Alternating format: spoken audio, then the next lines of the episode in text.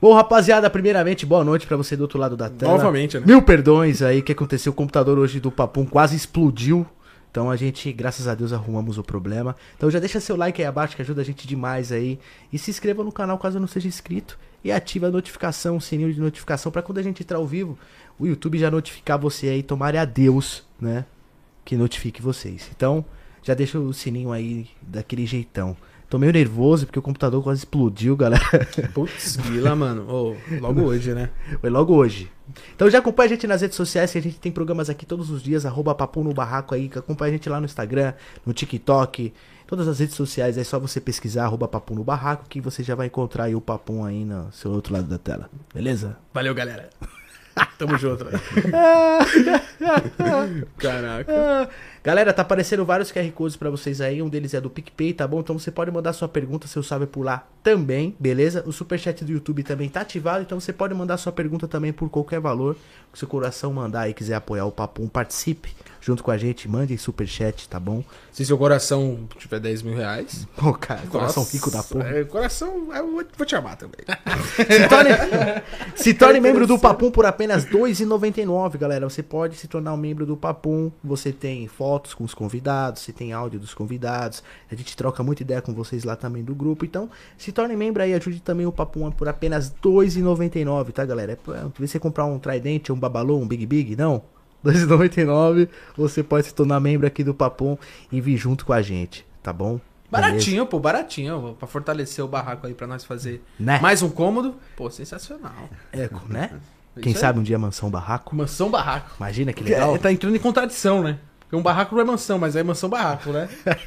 E compartilha aí, rapaziada, nas suas redes sociais aí o episódio de hoje, beleza? Então compartilha aí no Telegram, no WhatsApp, no Facebook, pra, pros seus amigos, pra sua avó, liga o Instagram, liga o tartaruga. tablet, liga o iPhone, liga a TV, daquele jeitão, certo, galera? Compartilha aí, ajuda a gente aí, porque toda vez que a gente entra ao vivo, o YouTube entra limitado, ele não deixa a paradinha verde lá. E quando fica verdinho, o YouTube notifica mais vocês. Então, todas as vezes que a gente entra, tá amarelo, no- notifica. Então, compartilha aí.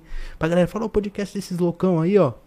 Esses dois. Compartilha. De Deb Lloyd. É, Debbie Lloyd. e galera, você quer tomar um querosenão, cola na adega do Animal, tá bom? Tá aparecendo pra vocês aqui na tela também, na tela do meio aí, agora É, tem anúncio. Tá daquela aquela câmera. Eita, galera. Ó, Entendeu? 720. Então colhem lá na adega, tem dois endereços pra vocês, tá bom? Tem em Itaquera, tá bom? E também temos o Tatuapé, tá bom? Então colhem lá, tem querosene aí pra todas as idades e valores e preços, a partir dos 18 anos, tá bom? A partir de 18 anos. Mas É. tem, tem pra de menor também. Uma aguinha, Né? um suco de maracujá, Uma Coca-Cola. um energético com gelo de coco. Isso, galera. Então, Pode.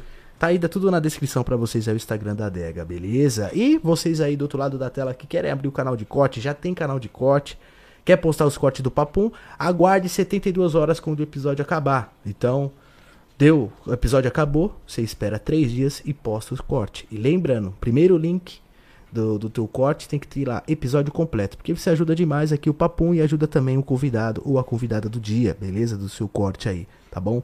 Então, é a única coisa que a gente pede é essas duas regrinhas aí pra vocês.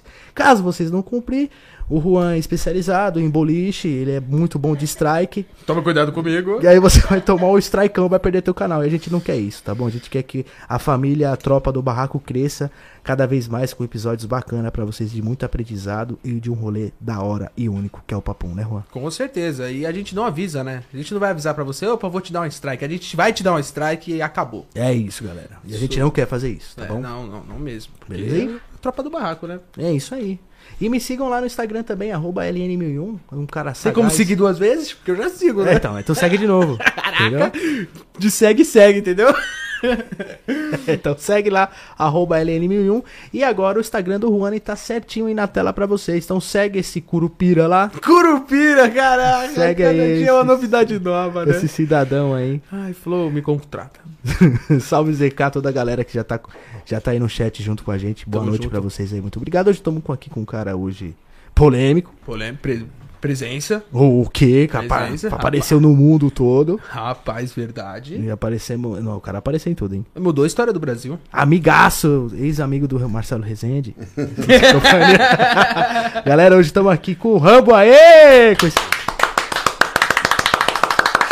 Palmas, né, galera? Muito obrigado. Tá bom, valeu. É, Rambo, obrigado por você participar aí do Papum, vir junto com a gente. vocês. Desculpa a demora, que aconteceu um. Isso, eu Acontece tô com o computador, com o sistema. o computador quase explodiu hoje, galera. Real, assim, tudo travou. Falei, ué, o que tá acontecendo? Internet tá boa, tudo certo. E a gente deixamos o Rambo aqui esperando é meia hora, galera. Mais de meia hora, 40 minutos pra começar. Mas acontece, né? Tranquilo. Acontece. Obrigado por você ter vindo. Obrigado a vocês. Muito bom, tem um-. Tem uma história bacana pra contar, né, Juan? Com certeza. E um acontecido, né? Sim, galera. Que mudou a história do Brasil, a companhias e etc, né? Sim. Com certeza fez a diferença, né? Sim. Rambo, por que é, você quis se tornar um policial? Isso é desde pequeno teu? Que tu queria? Já, Sim. já Foi queria? sempre. A gente sempre buscou, teve uma afinidade, né? Desde criança. E foi crescendo e foi vendo que era isso mesmo. Eu tenho. Eu prestei. Eu fiz um curso para entrar na Força Aérea, mas não era bem o meu. minha praia, né? E aí eu prestei para para a Polícia Militar, né? Prestei. Comecei a prestar em 80, não passei por um detalhe físico lá, problema nos olhos, que depois eu não tinha, mas minha filha estava para nascer. Aí depois eu tentei no, em 84 e fui.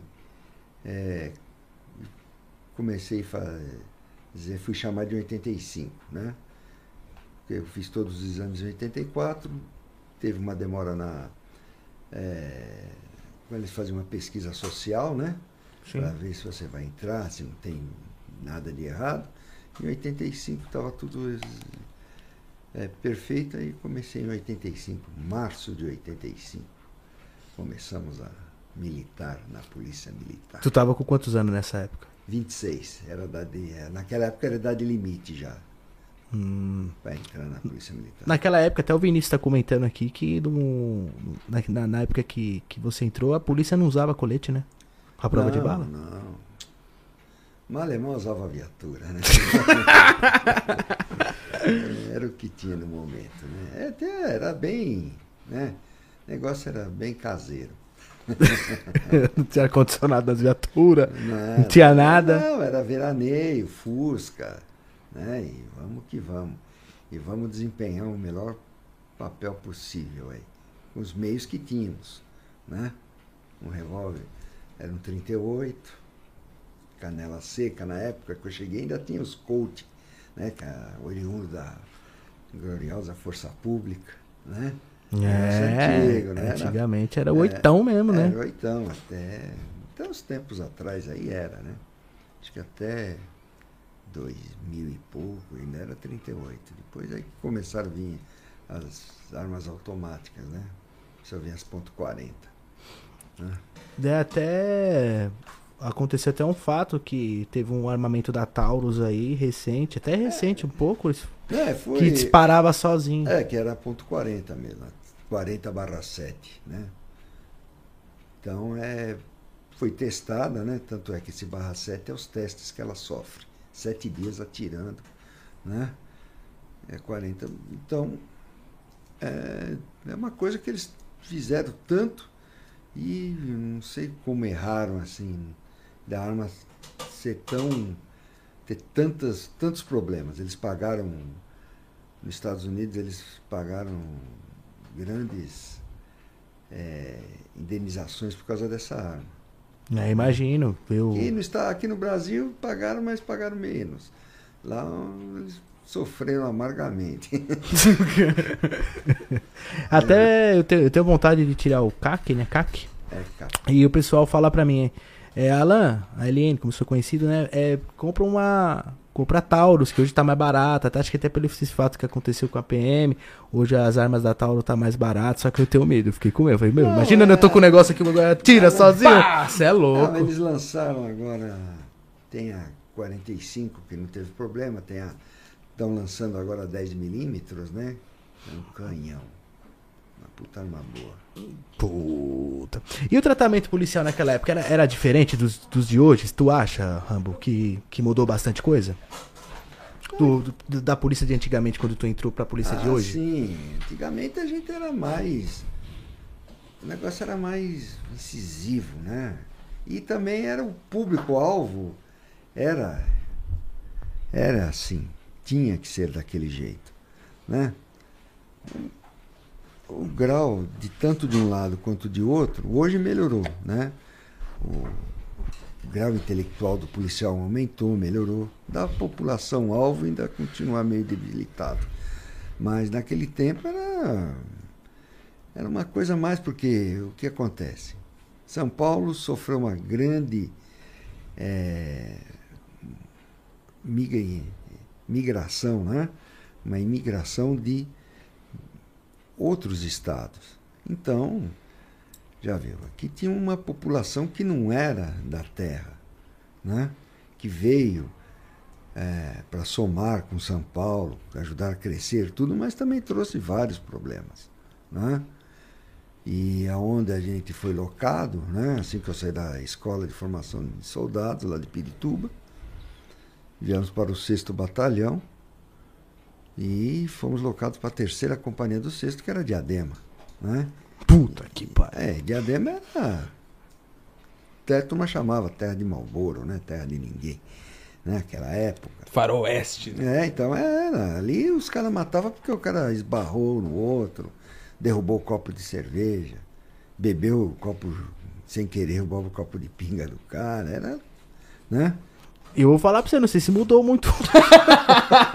Não, hoje, hoje, é. hoje, infelizmente, entrou o tráfico de entorpecente, né? É muito latente, né? Então, mudou a severidade da coisa, né? Quanto mais dinheiro tem no crime, mais ele se torna cruel, né? É. Então, e era que sim, tinha que ser daquele jeito, para combater, e era para um lugar, não era pouca ideia. Entende? Era uma é guerra, você, né, cara? É, só que você tinha autoridade. Você, pô, e a gente, para falar a verdade, o que, que nós éramos naquele tempo? Nós éramos caçadores. Entende? Hoje, muita gente, essa, os policiais que estão de serviço, que estão hoje na corporação, ainda pagam muito daqueles tempos. Né? Por quê? tudo vai no equilíbrio. Porque não tinha jeito. Ou era paulada, não tinha argumento. Você, como que você vai chegar? Se chegava uma viatura só na porta de um boteco, podia ter 30, 40 pessoas. Era todo mundo mão na cabeça, todo mundo na parede, certo? E acabou. O que chiasse, todo bar tinha uma mesa de snook, a gente já pegava, passava na mão, pegava o taco de snook, o primeiro que chiava, os tacos de snook quebravam. Era assim. não, não tinha boa, entende? Não era. A realidade é essa. Não adianta falar assim, não, nós ia dialogar. Não tinha diálogo. Entende? Era, a gente ajudava tudo quando precisava. Estávamos lá presentes. Mas quando era para intervir e acabar com a. Se, baile, baile só tinha dentro de, dos galpões, de tudo. Não tinha coisa de rua. E era assim, era coisa de duas viaturas, já resolvia tudo. então não tinha, não tinha esses bailes de favela, por exemplo, que não, tem hoje, da galera ficar no meio da rua, não, de ficar não, essa bagunça, porque querendo ou não é uma bagunça, né? É, não, não tinha, não tinha boi. Era tudo dentro dos lugares alugados, específicos, né? E, e pronto, lá tinha Estúdio 8, tinha Xereta, tinha Okinawa, né? Que eram já. Os caras alugavam e faziam as festas, vendia convite por lá o pau quebrava, né? E. Então, os famosos eventos, né? Baladas eventos, hoje em dia. Baladas, né? então. é. Mas o que aconteceu? O Estado foi sim. Os governantes foram se enfraquecendo e foram deixando, sabe? Condescendência, porque é politicamente correto, não, os votos. E foi tirando o quê? A força do Estado. Porque o homem que está ali, na polícia militar, ele não está fazendo a vontade dele. Está fazendo a vontade do Estado. Ele está cumprindo as leis que o Estado impôs para aquela sociedade. O que a União pôs para aquela sociedade e vem. Estamos fazendo por cumprir. Mas muitos governantes que vieram, quando eles eram contra o sistema que estava vigorando na época, eles foram o quê? Eles foram constrangidos por essa ferramenta que o Estado tem, que é a polícia militar. Entende?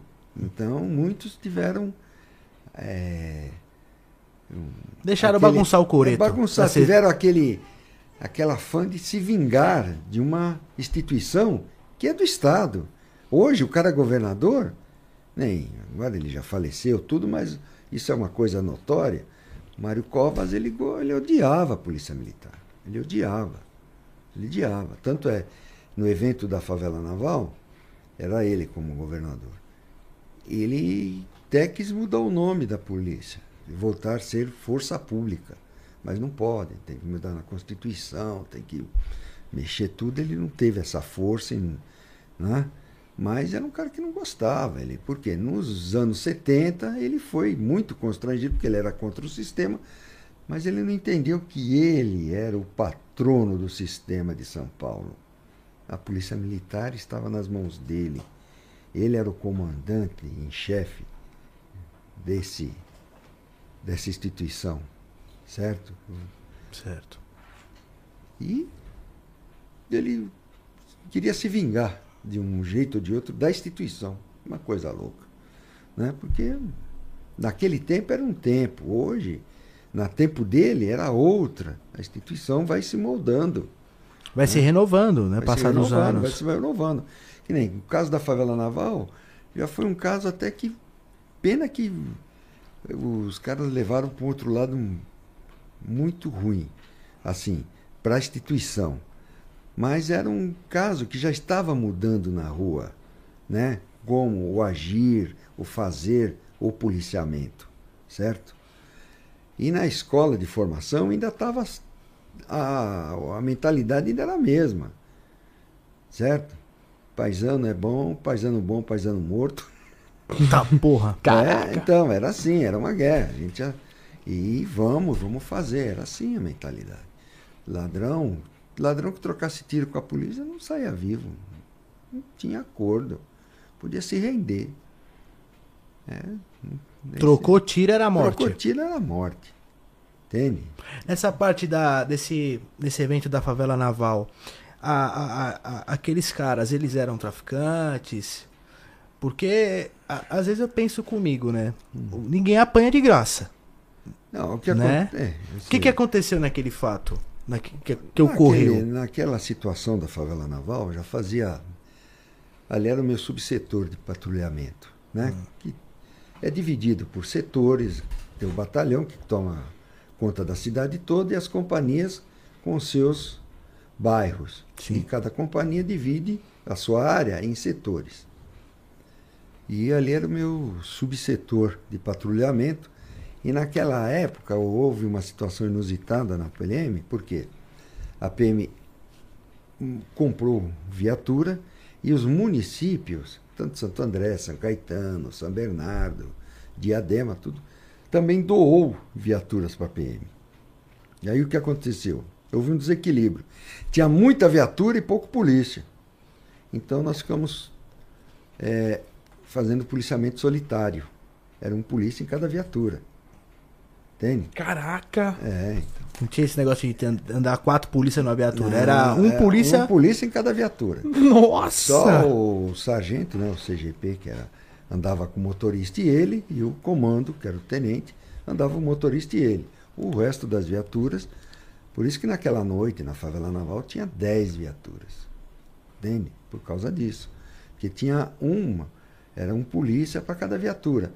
E como eu vi que o fluxo de pessoas ali estavam se aumentando, aumentando, a gente levanta, opa, vai daqui, né? Chama um cara aqui, ou como que está acontecendo, e vai levantando o serviço.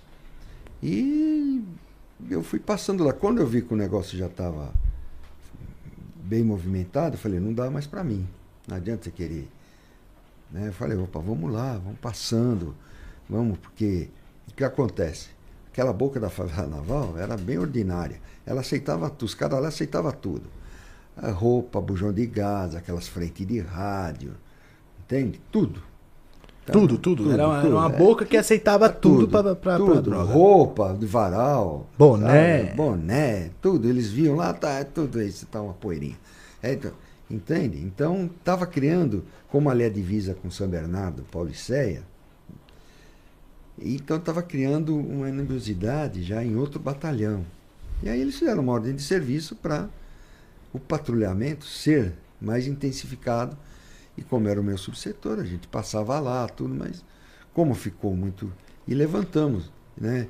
Levantei que das 10 e meia à meia-noite e meia era o fluxo maior da noite, né? onde tinha maior número de, de situações de vendas, de consumo de entorpecente pelo local. E aí nós começamos a severar. Né? As viaturas começaram a parar lá. Tanto é que uns dias antes dos eventos da Fala Naval, o sargento assumiu a viatura, era 15 para as 9, mais ou menos, e foi bem na troca do, dos caras, porque eles sabiam a nossa troca de serviço, que hora que era, era por volta das 22. O sargento foi lá e, deu, e pegou né, bastante entorpecente, pegou umas coisas, deteve um elemento, mas menor. Não... E assim foi sucedendo, e foi se avolumando. E lá, como nós, era o patrulhamento de lá, a gente conhecia quem era da comunidade lá da favela naval e quem não era, quem estava lá só na prática do consumo de vir buscar do comércio do, do entorpecente.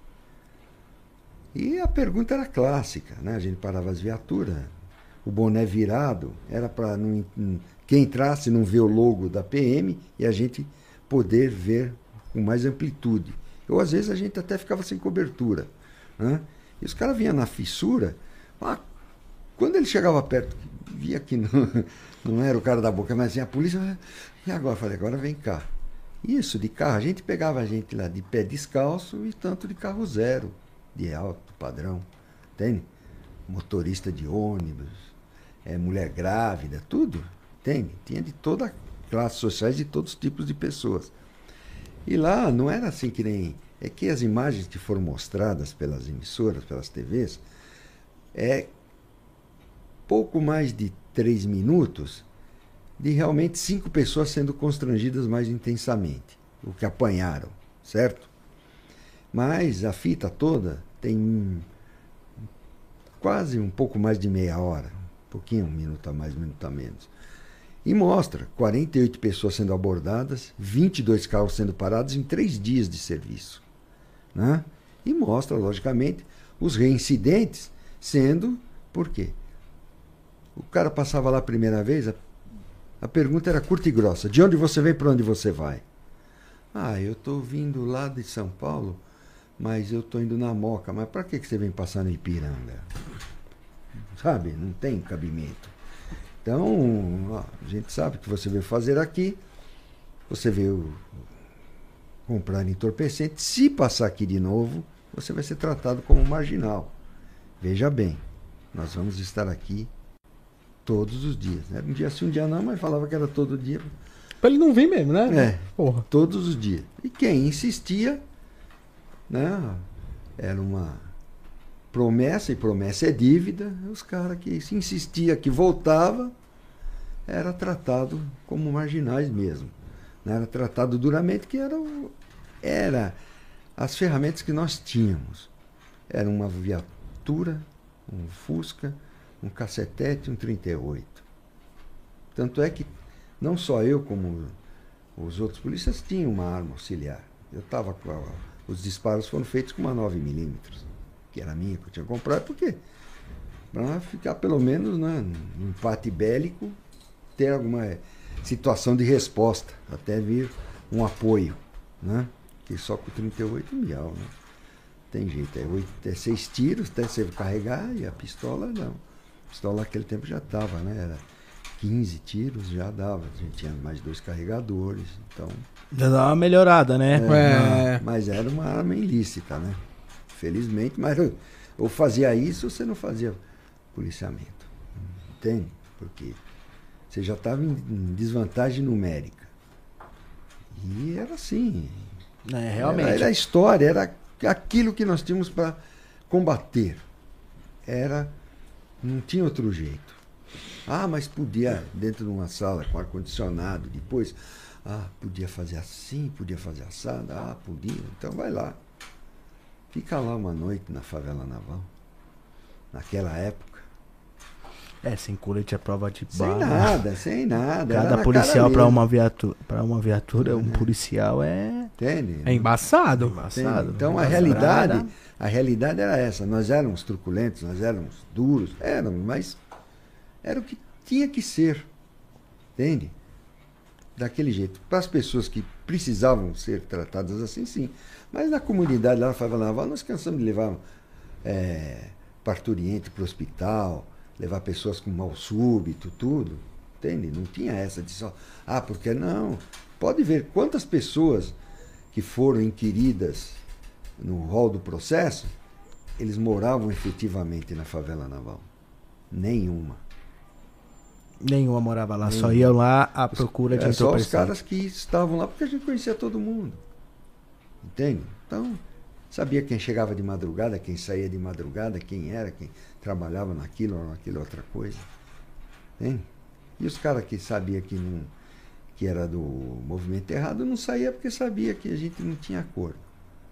Porque o, o antena vinha lá, e que sempre o antena é um molequinho, né? De dar, né, 9, 10 anos, aquela tinha uns 10 aninhos. Ele falava assim, ah, o gerente da boca quer falar com o senhor. Fala pro gerente da boca que eu quero matar ele.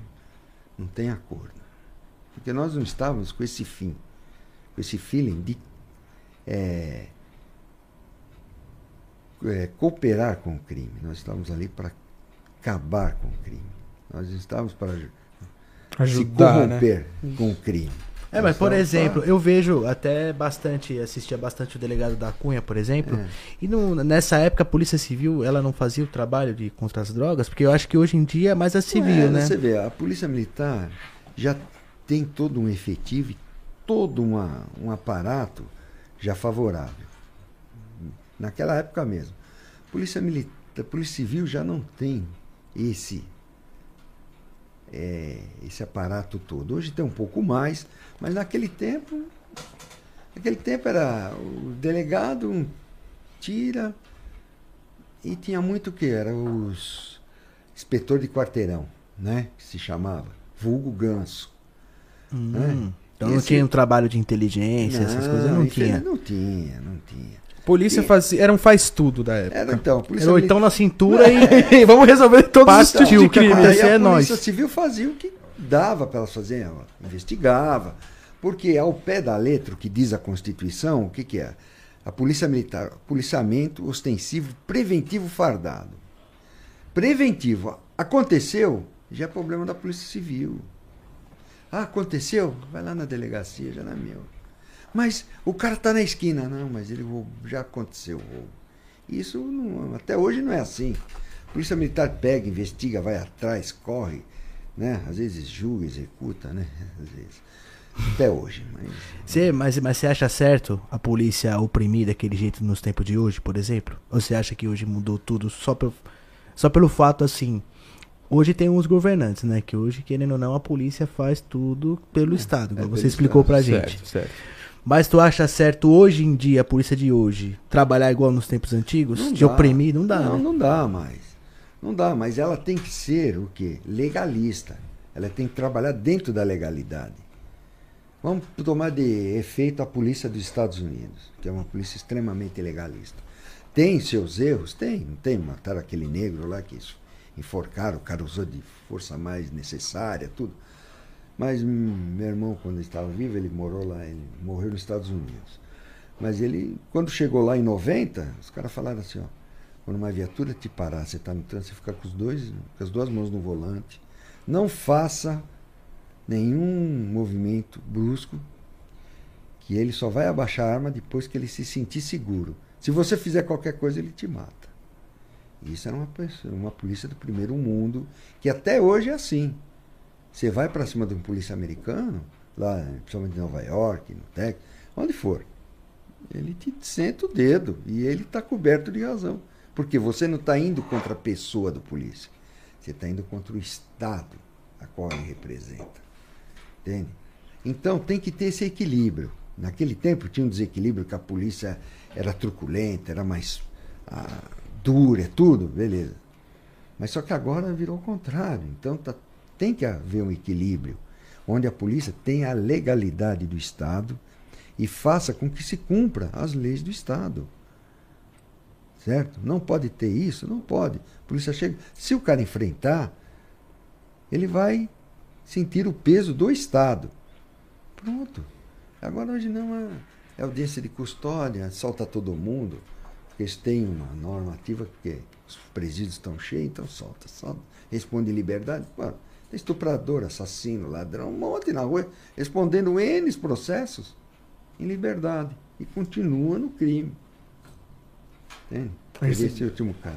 Esse bagulho aí do da polícia dos Estados Unidos, ela, se você for pra cima de um policial, ele tem todo o direito de atirar em você, cara. E aqui não, né? Se você Não, vai é pra que- cima do policial, o policial pega o cano assim, bate você, né? Porque não pode, a lei. Tem. Eu já vi, por exemplo, gente furando comando Tem. na minha frente. Tipo, de eu estar num. Tô aqui com o meu carro, parar, tá acontecendo um comando na frente, e o cara invadiu o comando. Tipo, ninguém atirou. Nem no pneu. Não, então, mas. e Eu vi um polícia aqui com a mão na, na pistola assim, e tipo, e- e- entra no carro, vai buscar o cara, velho. O cara ficou desesperado, não tava esperando tal. Mas eu já vi. É. Acho que se acontecesse nos Estados Unidos, acho que os caras mandam bala. Sempre Não, bala, eles vão, filhão. vão atrás, tem todo um aparato. É que isso daí, esses comandos, tem que ter apoio de moto, tudo, e nem sempre tem todos os, os aparatos necessários, né? Porque quando tem um comando de trânsito e vocês veem que os caras usam a cobertura branca, que é especificamente para trânsito, você pode ver que tem duas motos antes, tem as viaturas todas paradas lá, fazendo a fiscalização, e tem duas motos depois. Né? E eles têm. Mas isso é o comando, hoje o BP, é, comando de trânsito, né? Também tem muitos homens. Então eles fazem inopinamente aqui e ali, né? Então não tem. É, um realmente a polícia assim. se vira com o que tem, né? Com o que tem. No Brasil. Entende? E hoje que nem. ó, Ganhando nada, né? É. O salário naquela época era melhor? É nada. Eu já cheguei na PM em 85, a história já era velha. Um dia isso aqui vai melhorar. Tá até hoje. Caralho, galera. Não, Passando sempre uma década já é, e. Foi sempre assim, né? Sempre uma, um governante vem, dá um pouquinho mais, outro menos. Mas, Nunca chegou a ser bom, seu, Assim, tipo, bom, não. ser... quer ver, ó, tem uma Razoável. história, tem uma história que até meu, meu avô me contava, assim, que foram pedir, os policiais, no tempo da Força Pública ainda, o Ademar de Barros, foram pedir aumento, tudo. O Ademar de Barros virou pro comandante geral e falou, ué, mas eu dou uma farda e uma arma para eles, eles querem aumento ainda? Então o que, que ele sugeriu? Caraca! Que foda. Entende? Então já é uma coisa que está intrínseca lá de trás. ah, e de- melhorou um pouco depois de 88, 86, que a- os militares puderam votar. Porque até então, para não ser massa de manobra de esse ou aquele político, então o militar não votava. Entende? Então, Puta que pariu. então não votava, então é, vou dar um aumento para esse cara, não me rende nada. Mas esquece que o policial é um cara que fala, ó, esse cara é bom, aquele é ruim. Atrás dele tem a família, tem amigos, Tem um a- lado humano, tem um né? lado humano, né? Mas eles olhavam quem? Ah, militar, não. Tanto é que hoje o efetivo da Polícia Militar está em por volta de 85 mil homens, né? E já chegou a ter mais de 100 mil. Né? A galera tá desistindo de ser polícia não Ah, ficar porque- morrer duro na Não, vida. é, porque é, é uma paixão, né? Isso daí, porque tem o ditado que pimenta com gosto não arde, né? Eu falo sempre, eu, eu tive a tristeza que eu saí pela porta de trás, eu não queria ter saído, né?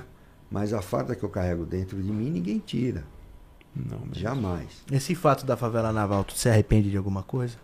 Olha, É se arrependido? arrepender é lógico, a gente causou um constrangimento, principalmente para a família, né?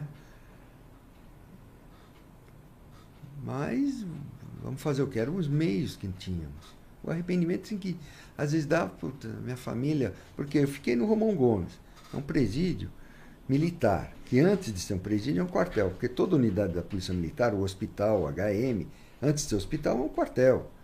O Celdonte, que cuida dos dentes, né? Tem os dentistas lá, antes de ser o, é, os dentistas, é um quartel. Cefarm, que é as- a farmácia, o laboratório, tudo. Antes de ser isso, é um quartel.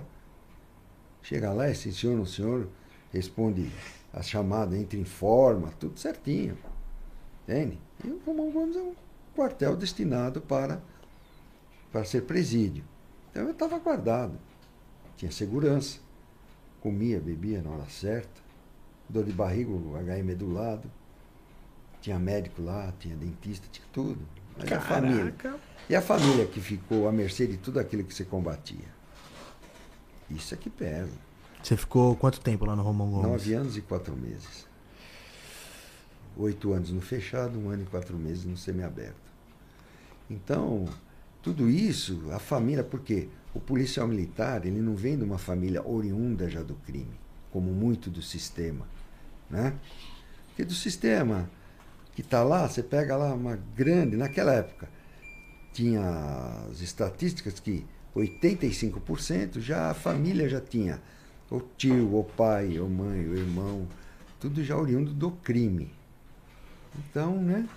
Mas o policial militar não. O policial militar, 99,9% era de família normal, tudo. E que ou aconteceu o fato em serviço, na decorrência do serviço, ou ele se deixou levar pelas paixões do mundo. Né? Se envolveu com crime, com entorpecente, com furto, roubo, que era muito pouco naquela época. Muito pouco. Tanto é que era 5, não chegava nem 5% do efetivo do Romão Gomes dos que estavam lá presos, que eram crimes normais. O resto era tudo, tudo em serviço. Todos excessos, é, homicídio, é, lesão corporal, grave, tudo assim. Né? E, infelizmente hoje está ao contrário. Né? Que a moçada, pá, não. Muitos já entram com a cabeça. Vamos, Desemocionado, né? É, vamos Vamos fazer, fazer nada, vai fazer alguma cadeia. Eu falo para todo mundo, porque lá eu tive a, a honra né, de poder falar para. Porque todo mundo vinha no Romão Gomes, né? Tanto os policiais que estavam lá na. Hoje é IAP, mas aquele tempo era reciclagem. Né? Para conhecer o Romão Gomes e todo mundo queria conhecer o Ramo. Né? Oh, o Ramo tem 5 metros de altura, o cara parecia o Hulk, não era o Hulk, era o Ramo. Mas não tinha nada a ver, era um policial militar como, como outro qualquer. Só que teve essa conotação, esse boom da mídia e o negócio se tornou um negócio e se fica parecendo que é um super-herói e não é. Né? E eu pude dar várias palestras, não só para aqueles que iam lá, como também eu saí, fui para todo o estado de São Paulo, para os grandes CPAs aí que aglomeram muitas, muitos policiais, para falar né, da realidade do Romão Gomes e do, da realidade da situação do policial militar, que é uma linha tênue, né? De você estar de um lado ou de outro. E o Romão Gomes está ali. O Romão Gomes, qual, qual era a tua rotina lá, por exemplo? É, é um presídio como qualquer outro ou ele é mais diferenciado por ele ser ah, militar? É, ele é, ele é mais diferenciado por causa disso que eu já te falei, de, dos Sim. elementos que ali estão. Sim. Né? Ou e lá poderia ser ter usado no sistema prisional, porque lá tem três níveis. Quando você chega, você vai para a subseção, que é algo que se assemelha bem ao sistema prisional. Você fica preso lá 23 horas, uma hora de sol tal. No meu tempo ainda era mais light. Você ficava não dentro da cela, mas tinha um, uma, uma quadrinha né, nessa, no primeiro estágio. Aí depois de um tempo que o interno estava lá, né, que era o policial que se tornou interno, Aí fazia um colegiado de oficiais e sargentos pra, que trabalhavam no Romão Gomes para ver se ele merecia subir para o segundo estágio, que já era a área administrativa do presídio, né? E já não era mais celas, e sim alojamentos, embora divididos por umas grades, né? Um, uma ala B, outra ala A, né? Mas tinha quatro alojamentos de cada lado que aí já comportava entre 19 e 22 internos. Né? Aqueles outros lá do primeiro estágio era entre 6 e 10 internos, que tinha celas. Ela era cela mesmo. E já era alojamento, como se fosse um quartel, todo. Aí você já trabalhava na cozinha, já tinha N afazeres, né? serviços. E tinha o terceiro estágio, que aí você andava todo o perímetro do Romão Gomes. Aí já tinha trabalho, ou seja, trabalha na funilaria, na pintura, na horta, na, tinha uma fábrica que fazia casinha de cachorros lá, né? E que empregava muita gente. Tinha, hoje tem autoelétrico, tem lava rápido. Esse, seus tra- esse trabalho que o preso faz lá no Romão Gomes vai descontando na pena. É, isso todo, todo lugar é o sistema prisional que cada três dias trabalhados desconta um na pena, né? Sim. E assim fomos fazendo. E para ocupar o tempo, eu trabalhava em média 18 horas por dia. Eu trabalhava na funilaria depois de um tempo, depois de eu fiquei uns dois, três anos ainda lá dentro, né? Fiquei dez meses na subseção, depois eu subi, fiquei mais uns dois anos, dois anos e pouco no segundo estágio. Aí eu fui para o terceiro estágio. Fiquei na horta um bom tempo. E a horta era o seguinte, você ficava lá na horta sozinho, tinha uma tela aqui, se você quisesse ir embora, até logo. Mas você estava preso pela sua consciência. Você estava preso pela sua moral. Entende? Então não fugia por causa disso. E até hoje é assim, quem vai para o terceiro estágio é porque eles sentem lá que o cara ainda tem um espírito de polícia. E não vai embora e, e a família, e, sabe, larga tudo, não é assim. Entende? Então você ficou trabalhando bastante na horta. É, fiquei na horta, depois eu subi, fui trabalhar na funilaria, fiquei um. Aí fiquei na funilaria até sair o aberto. Até sair o semiaberto. Aí no semiaberto eu saía às 5 horas da manhã e voltava às 9 horas da noite. Né? Eu trabalhava aí com meu genro, hoje meu genro, numa vidraçaria. Né? Ele me deu a oportunidade disso, né? para poder sair, para poder começar a respirar de novo. Voltar à vida, né? É, voltar à vida. Quando Mas, tu recebeu a liberdade, tu. Que, que tu se senti... Como é que você se sentiu? Ah, é algo ímpar. Quando eu tava, eu tava até na, na vidraçaria. Eu peguei. Tô, os caras tiram, porque eu podia sair para fazer serviços externos, né? Consegui lá com o juiz do TJM, que além de. Porque tem uns que saíam, mas tinham que ficar no local onde do trabalho. Eu pedi, porque eu ajudava ele a instalar vidro, por uma coisa toda. Aí ele falou, ó, ligaram do lado do presídio. Eu falei, pelo amor de Deus. vamos. Aí eu, aí eu liguei para a Penal, né, que é o, se- onde cuida de toda a vida carcerária do, do interno. Falei com o meu amigo Maia, um grande amigo, já deve estar, já está aposentado. E ele falou assim, ó, "Pô, vem para cá. Eu falei, putz, o que aconteceu?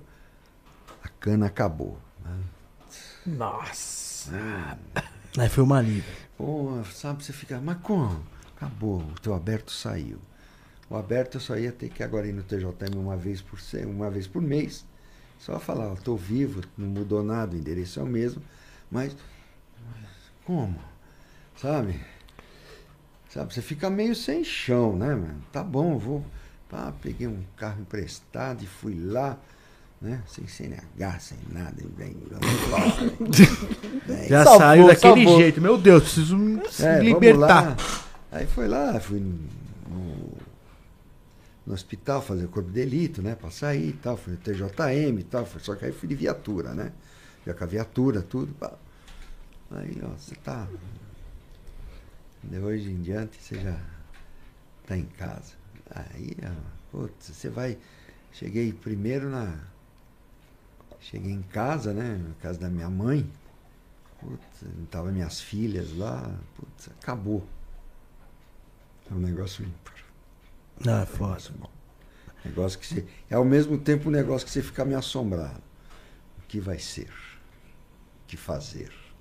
O que, que eu vou trabalhar agora, Que que né? vou- O que, que é. eu vou fazer da vida? É, O tipo, que, que eu vou fazer da vida? Porque, né? Como eu falava para muitos polícia, graças a Deus eu saí pela porta do fundo, mas foi por uma situação estritamente policial, estritamente em serviço. Foi uma coisa que aconteceu em serviço. Então, ainda. E tem muitos simpatizantes, né? Que, pô, estava lá, putz, dando a cabeça a prêmio, lutando contra o crime, opa, beleza. Então, ainda você teve muita ajuda nesse sentido. Né? E eu falava para muito polícia que se envolveu com o crime, e a hora que você sair daqui? Eu falava nas palestras. Você não prestou nem para ser polícia. Certo? Porque A maioria fala, pô, não prestou nem para ser polícia, vai ser o quê? Não? E pro polícia, aquele polícia que foi criminoso, é criminoso. E pro criminoso, o cara é polícia. Onde que ele vai se encaixar?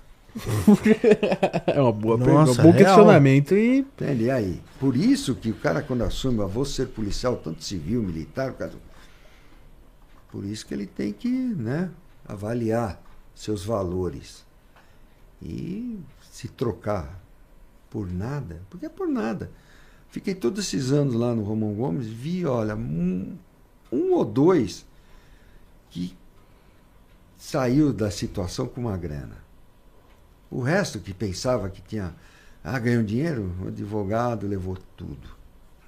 E não saiu dela. É, teve um fato que a gente conheceu um, um ex-polícia também que, que ele se envolveu aí e, tipo, ele falava pra mim que os advogados cobravam tipo 80 conto, 120 conto. Então, tipo, o que o cara ganhou na cena, ele gastou tudo com o advogado. Mais um pouco, entende? Mais um pouco. E a família teve que ajudar. E aí, saiu também com a mão na frente atrás. Não valeu a pena. Se não, se não teve cabeça assim de pôr os pés no chão, aí volta pro crime ou vai. Infelizmente, sabe, muitos se desesperam, perdem tudo, perdem a família. Eu, quando eu saí do Romão Gomes, três dias, é, três dias depois, minha ex-esposa, né? Falou assim, ó, não quero mais nada, vamos separar. Eu falei, mas vai cacete. Caralho! Falei, tá bom, né? Vou fazer o quê? Vou, vou me descabelar, vou matar, vou, mas não, não dá, não dá. Né? Ela segurou o reggae lá muito tempo. E eu já vi que o negócio de uns anos que eu estava preso, né? Os três últimos anos, então o negócio estava meio esquisito, né? Mas, sabe, cansaço, a gente. Vamos ver a hora que saiu. Tal, vamos, não, não. Você segue o seu caminho, eu sigo o meu. Falei, tá bom. Fazer o quê? né? Aí, graças a Deus eu conheci a, a, a Tânia, né? Posso falar o nome dela aqui. E hoje também é minha ex-mulher, né? Porque também estou sozinho. Mas, mas foi um relacionamento, somos amigos também, muito amigos até hoje. Nós temos um filho que tem 14 anos agora. Mas estamos bem, tá É, bem. que nem você disse, né? Bola pra frente. Bola né? para frente, temos que e não ficar na, eu não queria mais mexer com segurança. Mas infelizmente, gira, gira, o que a gente entende muito é disso. Eu tenho uma empresa hoje de prestação de serviço, de controlador de acesso, tudo. Quando um ou outro precisa de segurança, a gente chama os polícia aí para fazer o serviço aí de Que segurança armada. É o que, que a gente sobrevive. É não ficar no- na calçada chorando, porque não adianta nada. Tem que meter a cara, enfrentar. Mas teve algum momento que tu, principalmente quando tu tava preso, assim, que, que caiu a ficha, que eu acho que tem uma hora que cai mesmo a ficha de tu Ah. pensar em desistir. De, Ah. sei lá, se matar ou. Não é de se matar não, mas você fica amargurado. Tive lá, passei uns três meses com uma depressão nervosa lá no Gomes. Uma depressão que. ah, E o que eu sofrimento infinito, a, né, é, que eu cara? meti a cara no serviço, e vamos fazer, vamos, vai, vai. Mas olha, de. de Sem vontade de porra Porra nenhuma, né? Mas levantava e vamos, vamos. Dormia uma hora, meia hora por dia. Coisa de, de tarada, mas tem que encarar. O melhor remédio para a depressão é você encarar ela. Sabe? Não tem subterfúgio. Encarar, trabalhar, ir buscar, falar. Um, um sargento de lá, que era muito gente boa também, sabe? Conversava muito com ele, que me ajudou bastante. Então, é assim, tem essa. Porque é difícil, difícil. Não, É, eu você imagino tá- que. Porque lá você vê quem é polícia de verdade. Porque por enquanto que você está numa viatura, um, dois, três, ou você sabe que chamar vem 10, 20, e com a arma na mão e você está atrás do cano, é fácil. O dia que você está com o cano na cara, aí, velho, É, aí. É difícil. É, o bagulho pega e, fogo. E, não, e o negócio tomou uma amplitude nervosa, né? Nós fomos, fomos inquiridos N vezes. Teve a CPI da Segurança Pública na, na Assembleia, né? Ah, os deputados querendo a nossa cabeça, sabe? Vai fazer aquele farol deles lá, aquela, Sim. aquela, aquela- aquele circo deles lá, né? E foram no Romão Gomes lá também, ah, dar uma de me entrevistar. Olha quem foi. Eloy Pietá, Afanásio e Conte Lopes.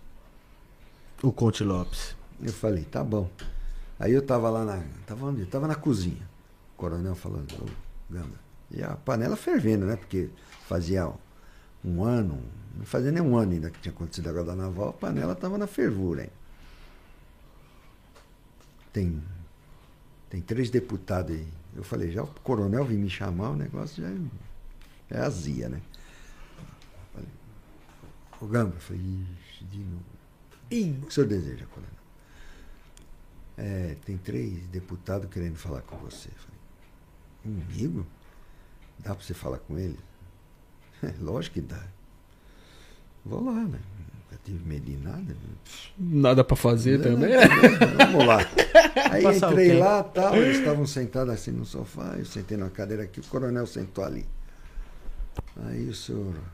Aí começou. Bah, não. Aí eu, opa, tudo bem. O Afanásio começou a Falei, ô deputado, o senhor se fez em cima da onde? Em cima dos pés de pato, né, que é o Afanásio, aquele programa sensacionalista dele. Ele ganhou nome em cima daquilo, incentivando os pés de pato, matar os outros, Zamp, descer o rei em todo mundo, que fazia que era fora da lei na comunidade. Então, não, mas você tem que ver que é. Ué, agora você vem me criticar.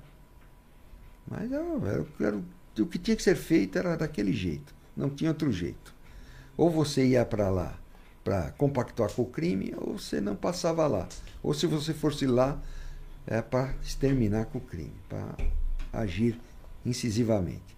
Eloy Pietá falou umas bobagens lá, que também é um tonto, né, que não sabia nem porque o mundo girava. Nem sei o que ele falou, aí veio o Contiló. Não, mas Gama, você não podia agir assim. Eu falei, capitão, é o senhor mesmo que está aí? O senhor é.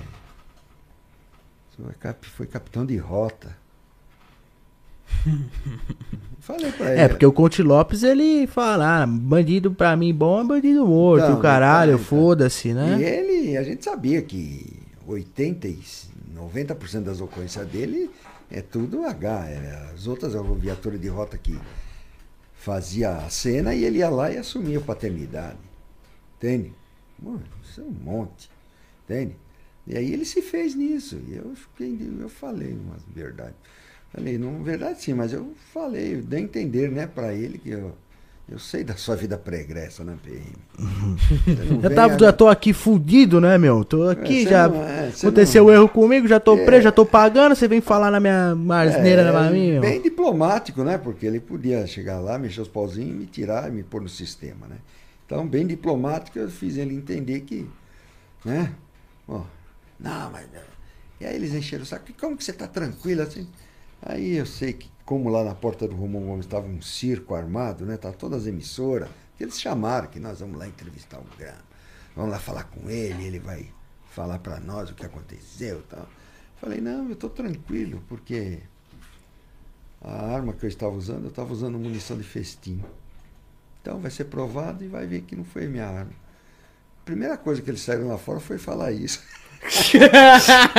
aí, no julgamento, aí no julgamento me perguntaram tal. Eu falei, não, isso daí foi coisa dos deputados que foram lá e falaram essa besteira. Eu não falei nunca nada disso. Né, Já que eles querem. Jogou o jogo deles, É, né? entende, entende? Jogou o jogo deles. Eles se. É, entende? E é assim, mas. Mas é difícil. Foi uma situação que. Lá na, mesmo na, na Assembleia. ah, Tava tudo circo armado para pegar a gente, né? Os, nós estávamos em 10. E eles já tudo lá armado, tudo a, a situação armada. Acho que o presidente era o Eloy Piet, era o Afanásio, da CPI lá da Segurança Pública. Isso tudo para dar uma resposta para a sociedade, que é H, né? Pra... E o meu advogado falou assim, ó, você não vai falar nada. Ele vai falar assim, Você vai declinar o nome, a graduação, o posto e reserva-nos o direito de ficar calado. E ele falou com os outros advogados, os advogados instruíram também que todos não falassem nada. Porque não ia ter jeito. Se ia falar, se ia dar uma resposta aqui, o outro já estava com uma outra pergunta preparada que ia contrapor, ia se perder, entende? No fim você ia sair de- com a cara de tonto de lá, de um idiota. Então, Melhor ficar falado calado, assim, né? Aí Pra... eu, fui, eu fui a primeira vítima a ir lá sentar, né? Ah, Qual o seu nome? Otávio Lourenço Gambra, RE 850541, soldado da Polícia Militar do Estado de São Paulo, lotado na terceira companhia do 6 Batalhão. Naquele tempo estava virando para 24 né? Já era 20, perdão, já era 24 Batalhão. Do 24 Batalhão, isso. Até. Do 24 Batalhão. Ah, e essa. Eu me. Essa resposta eu, eu não me nego a responder, é. Não tenho nada a declarar. Não tenho nada. Não, mas. Não tenho nada a declarar. Aí um levanta já começa. Não, porque pelo meu partido é que eu quero perguntar. Que eu... não-" Pode nada declarar. Aí foi isso com todos. Nossa, quando eles viram que a uma situação ia ser com todos, aí começaram a fazer aquela palhaçada, né? Não, porque, tal. O, o coronel Erasmo Dias, que era oriundo da. era coronel do exército Sim. da época da, da intervenção militar. Ah, aquele cara pintou e bordou, pegou todo mundo, pendurava no pau de arara, zoava, dava choque. Ele levantou lá, não, porque isso foi uma imoralidade que vocês. Eu olhei bem para os olhos dele, assim, fiquei olhando no olho dele. Assim. Aí, que ordinário, né? Fazia Cara, pior que eu e é, agora tá falando. Agora né? é lógico, tudo para florear o negócio. Entende? E foi. Isso daí foi o bode expiatório que aí achou. Aí veio as emissoras de televisão, a, que recebeu a fita primeiro. O, o jornal estava caindo por causa das outras emissoras que tinham aqueles programas sensacionalistas, né? Demais. demais. Então, ela tá, quando caiu essa fita na mão dela, a audiência do jornal deles lá foi na primeira, naquela semana bateu 85% de audiência. Caralho. Só eles, todo mundo assistia a eles. Entende? E fora depois o que, que eles venderam a fita para o mundo todo. Ganharam um dinheiro absurdo. Mas eu vou falar, esse fato que aconteceu contigo, né, da, da favela naval, é, aconteceu um fato parecido comigo. Mas não chegou, não chegaram a me matar, assim, né? Mas tem até um vídeo no YouTube. Eu tava no estacionamento, é, uma caixinha da JBL, e escutando música e tal, aí ligaram pra polícia. E aí a polícia chegou, me distratou, distratou um amigo meu porque ele era negro. Um amigo, até foi até o BZO, Uhum. né, Juan? É, a polícia me bateu, real, me deu uns tapa. Com você algemado, né?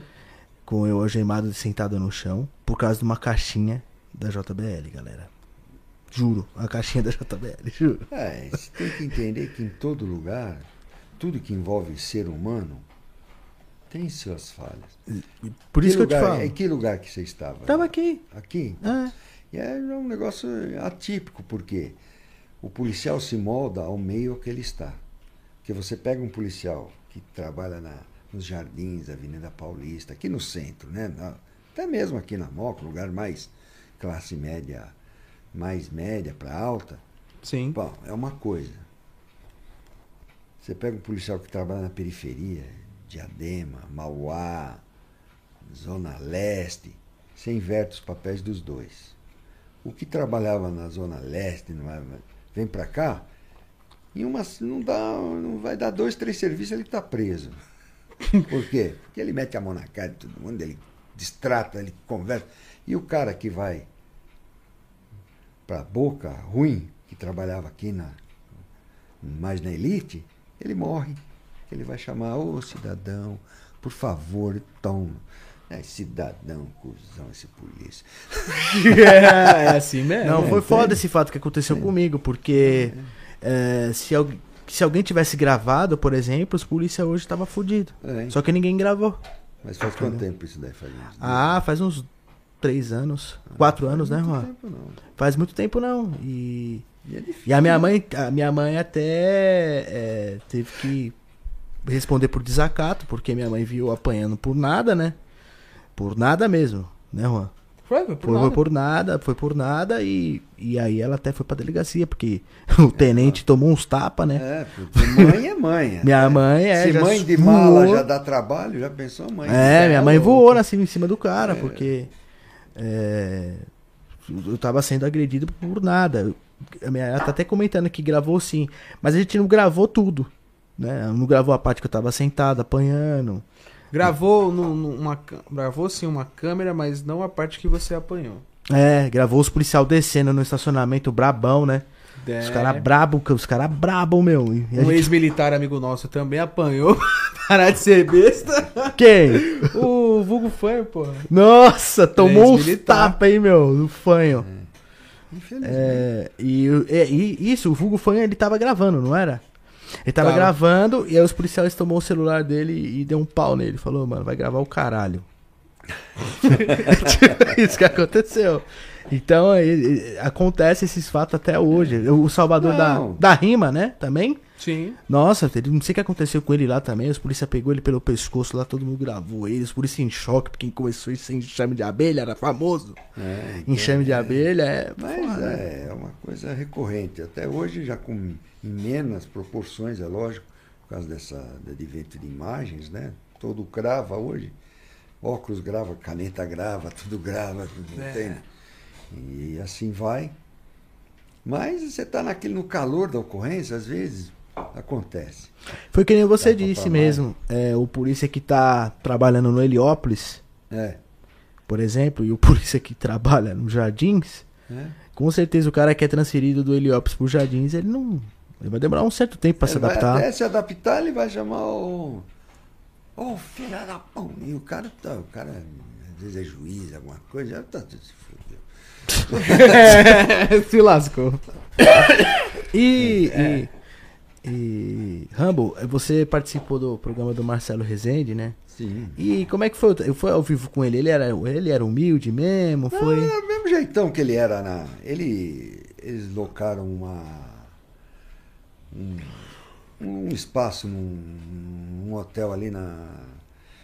Em Alphaville, porque ele já fala assim, "Ah, se for lá na emissora vai ficar aquele entre sai, todo mundo quer vir ver e não sei o que, então. E ele disse ele me contando depois, mas assim que eu cheguei, ele já foi bem receptivo e já perguntou, pô, você tem alguma coisa contra mim? Eu falei, jamais. Certo que você podia ser menos incisivo nas suas, perguntas, né, nas suas aparições falando da naval, mas é, você estava vendendo seu peixe. Você estava na emissora que exigiu uma postura tua. Entende? E eu nunca me furtei das, das minhas culpas, né? das minhas responsabilidades. Porque a bomba que estourou, quem estourou, quem acendeu o estupim fui eu. Não foi ninguém. Não foi promotor, não foi juiz, não foi nenhuma emissora. Entende? Eu estava lá, estava sabendo que estava fazendo para mais, estava indo, mas "Ô, se a gente não fizer, quem vai fazer? Vai, ah, vamos ajudar Deus. E Deus não precisa de ajuda. Ele sabe a hora e o local e como deve fazer. Entende? E foi indo, e pá. E ainda bem que só apareceu aquilo. Então tá bom demais. Ah, a galera, por exemplo, o, a- o pessoal da sua tropa, você tem, você tem contato com eles ainda até hoje? Alguns, alguns sim. Alguns sim. Tão na- tem alguns que estão nativos ainda até hoje? Ou Tem, todo mundo tem foi um, embora? o que era o recruta da época, né? Só Ele- ficou um, né? É, ele só. Ele. Ele. Ele ainda, o- ainda está de serviço, ele está para se aposentar também, acho que um ano que vem tudo. Ele hoje é cabo, né? Mas tá. Teve um outro que também ficou pouco tempo lá no Romon, só entrou e saiu, não foi ele demorou 15 anos para voltar para a PM, mas voltou e se aposentou como capitão, né? Ah, cara que perseverou também bastante. Né? E dos outros, só esses dois mesmo que voltaram. Os outros não. E tudo que vai mexer da favela naval dá um boom, que ninguém. Apelaram, eles foram apelar para Brasília, foram até o STF, o STF se julgou incompetente para julgar tal fato, desde que nós temos uma justiça né, específica para tal, que é a justiça militar e o Tribunal Militar de São Paulo. E aí volta para o tribunal, o tribunal nunca vai é, é, anular uma sentença que eles deram, jamais. Né? Que a Maria foi, foi demitida por atos disciplinares, né? Da, que houve quebra da disciplina. Então, aí não tem jeito. Okay? Muitos querem voltar até, não da favela, outras situações, mas quando pega o processo e o cara não foi mandado embora pelo situação em si, mas pelo ato indisciplinar que foi que envolveu aquela situação. Aí a PM geralmente manda embora por isso. Aí não volta. Pelo fato de, de, desse evento que aconteceu contigo, tu acha que mudou alguma coisa na PM? Melhorou ou piorou? Não. Direitos humanos. Direitos humanos. Mas aí que está. Que nem eu estava falando, já estava, desde aquela época, estava tendo uma, uma mudança já na sociedade. Mas só que o ensino ainda continuava o mesmo. Ser duro, ser truculento, ser forte, ser, né, chegar, chegando, metendo o pé na porta. E com esse evento da favela naval, houve uma divisória de água. O antes da favela naval e o depois. Só que eles foram, em vez de pegar o currículo de formação, vamos fazer um negócio sério, um negócio agora, e o Estado continuar sendo legalista com as suas ferramentas que ali estão, não. Mas é e não é só na PM. Hoje você vê, está tudo degradado. O ensino, a saúde e a segurança. Principalmente o ensino. Desse tripé, o mais essencial é o ensino. Porque se você ensina bem tudo, a saúde melhora, não precisa de ser tão exigida. A segurança, então, nem se fala. Né? Eduque as crianças para ter bons homens, é, né? Então, então educar. Já, então, já começa adianta. dentro de casa, a mudança é dentro de casa então, já. Você já né? vê a degradação da família, tudo. Então hoje os caras pensam em construir presídio e escolas. Não, não precisa. Porque não tem. Entende? A evasão escolar é notória, é grande, é enorme. Mas só que a inclusão carcerária é monstro. Com toda essa é, é, situação favorável para o crime que está aí, né? Que tem essa audiência de custódia, essas coisas assim, você vê, os presídios estão abarrotados. Os CDPs da vida aí. Chega até o talo. O negócio é para 600, tem 2 mil. é muita é. gente, cara. É muito A preso. cela é, sei lá, a cela é para 15 pessoas, tem 89 caras. Um em cima dorme do ah, outro. Então, é. Agora eu nem sei como tá lá o, o de Diadema. Teve uma época que até na quadra, que é em cima dele, né? Não tinha mais quadra para tomar sol lá, que tava, tava cheio de cara dormindo lá em cima. Puta Caraca, que pariu, hein? Você é louco, é. mano. Então, Quando tu saiu do Romão Gomes, tu teve alguma ameaça de morte? Ou já deu medo de você. Você não. ser. É, tu anda armado, né? É, por exemplo, tu tem as tuas cautelas, porque. Não, tem, porque, porque saiu na TV, né? Foi mundial é. o negócio, né? É, que aconteceu então, o fato. Aí quando saiu, como já tinha se passado um período grande, né? nove anos e tanto.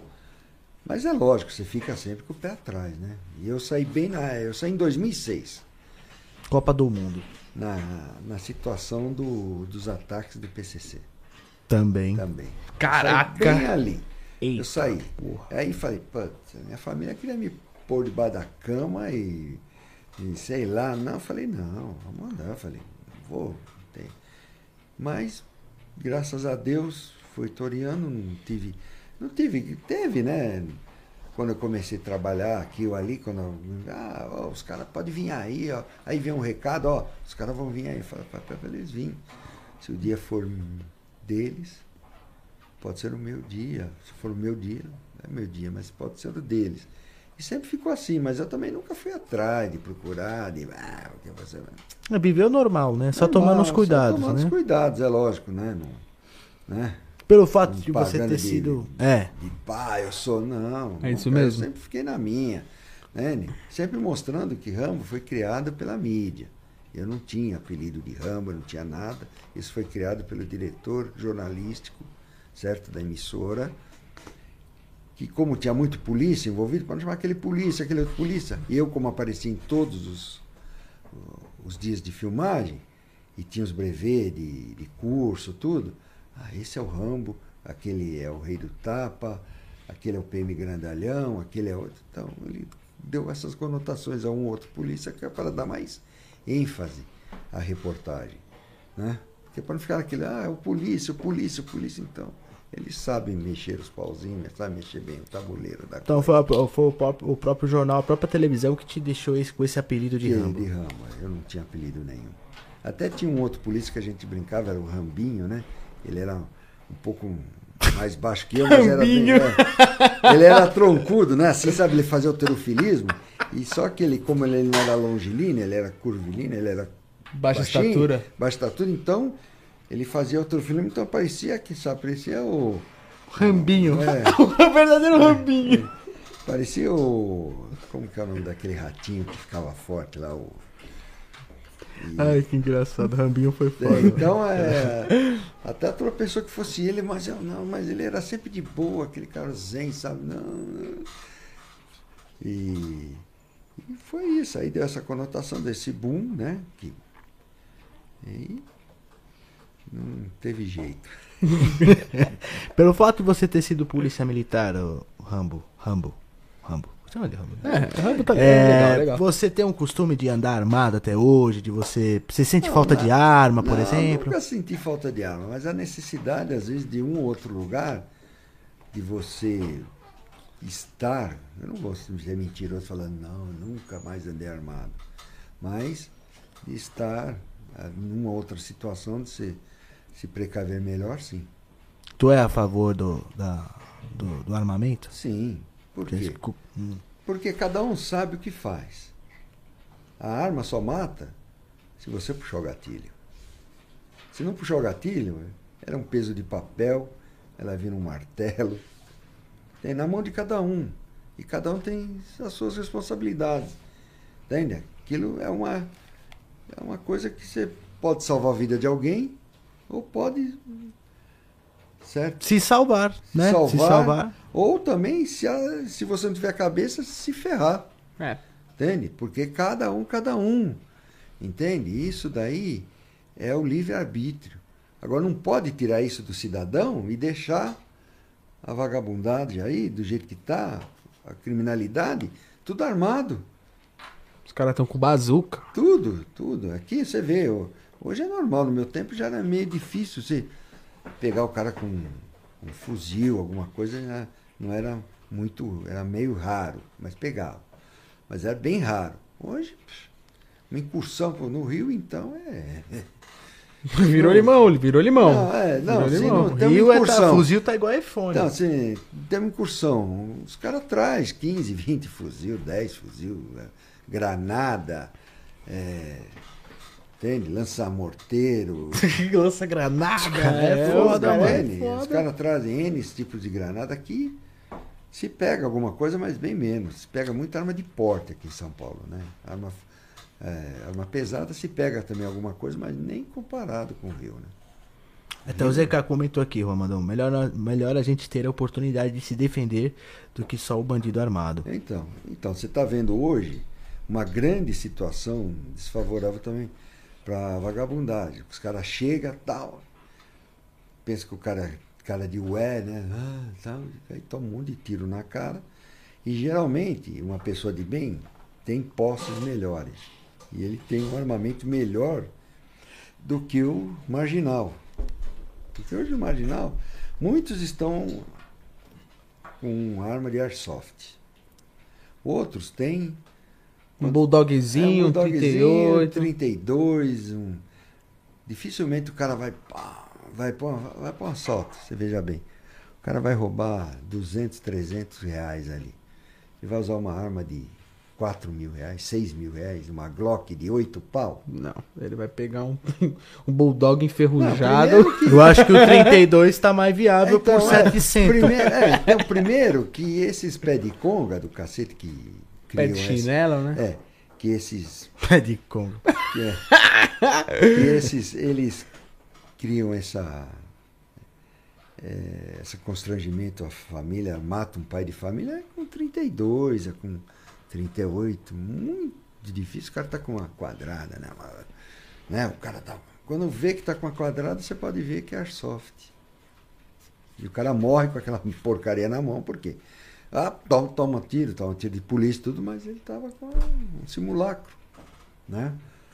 E porque o cara vai roubar um negócio, vou, vou roubar 300 pau, vou levar uma arma de 8, se eu perder a arma, eu pedi emprestado, paguei um aluguelzinho dela aqui. né? É o que acontece com esses roubos frustrados que teve de, no interior, tudo. Os caras perderam ali uns 200 pau, mais de 200, 500 pau de arma. Os que saíram vivos vão ter que trabalhar o resto, vão ter que fazer muita lança para pagar todas essas armas. Perderam um apartamento, o valor de um apartamento, É, assim, então, né? né? Porque perderam as armas, velho. Vai ter que pagar. Né? Porque tem os caras já que aluga tudo, as armas, crime, né? Que Tem o dá aluguel, toda, né? Tá, tá toda, tá toda a logística pros caras. O cara, opa, tem uma lança lá, mas como que nós vamos pegar? Ah, não, tem o cara que aluga aqui e tal, cara. Se der errado, você já sabe. Muito tá bem. fudido. vai. Quero meu aluguel. É, vai pagar o aluguel e vai pagar a arma.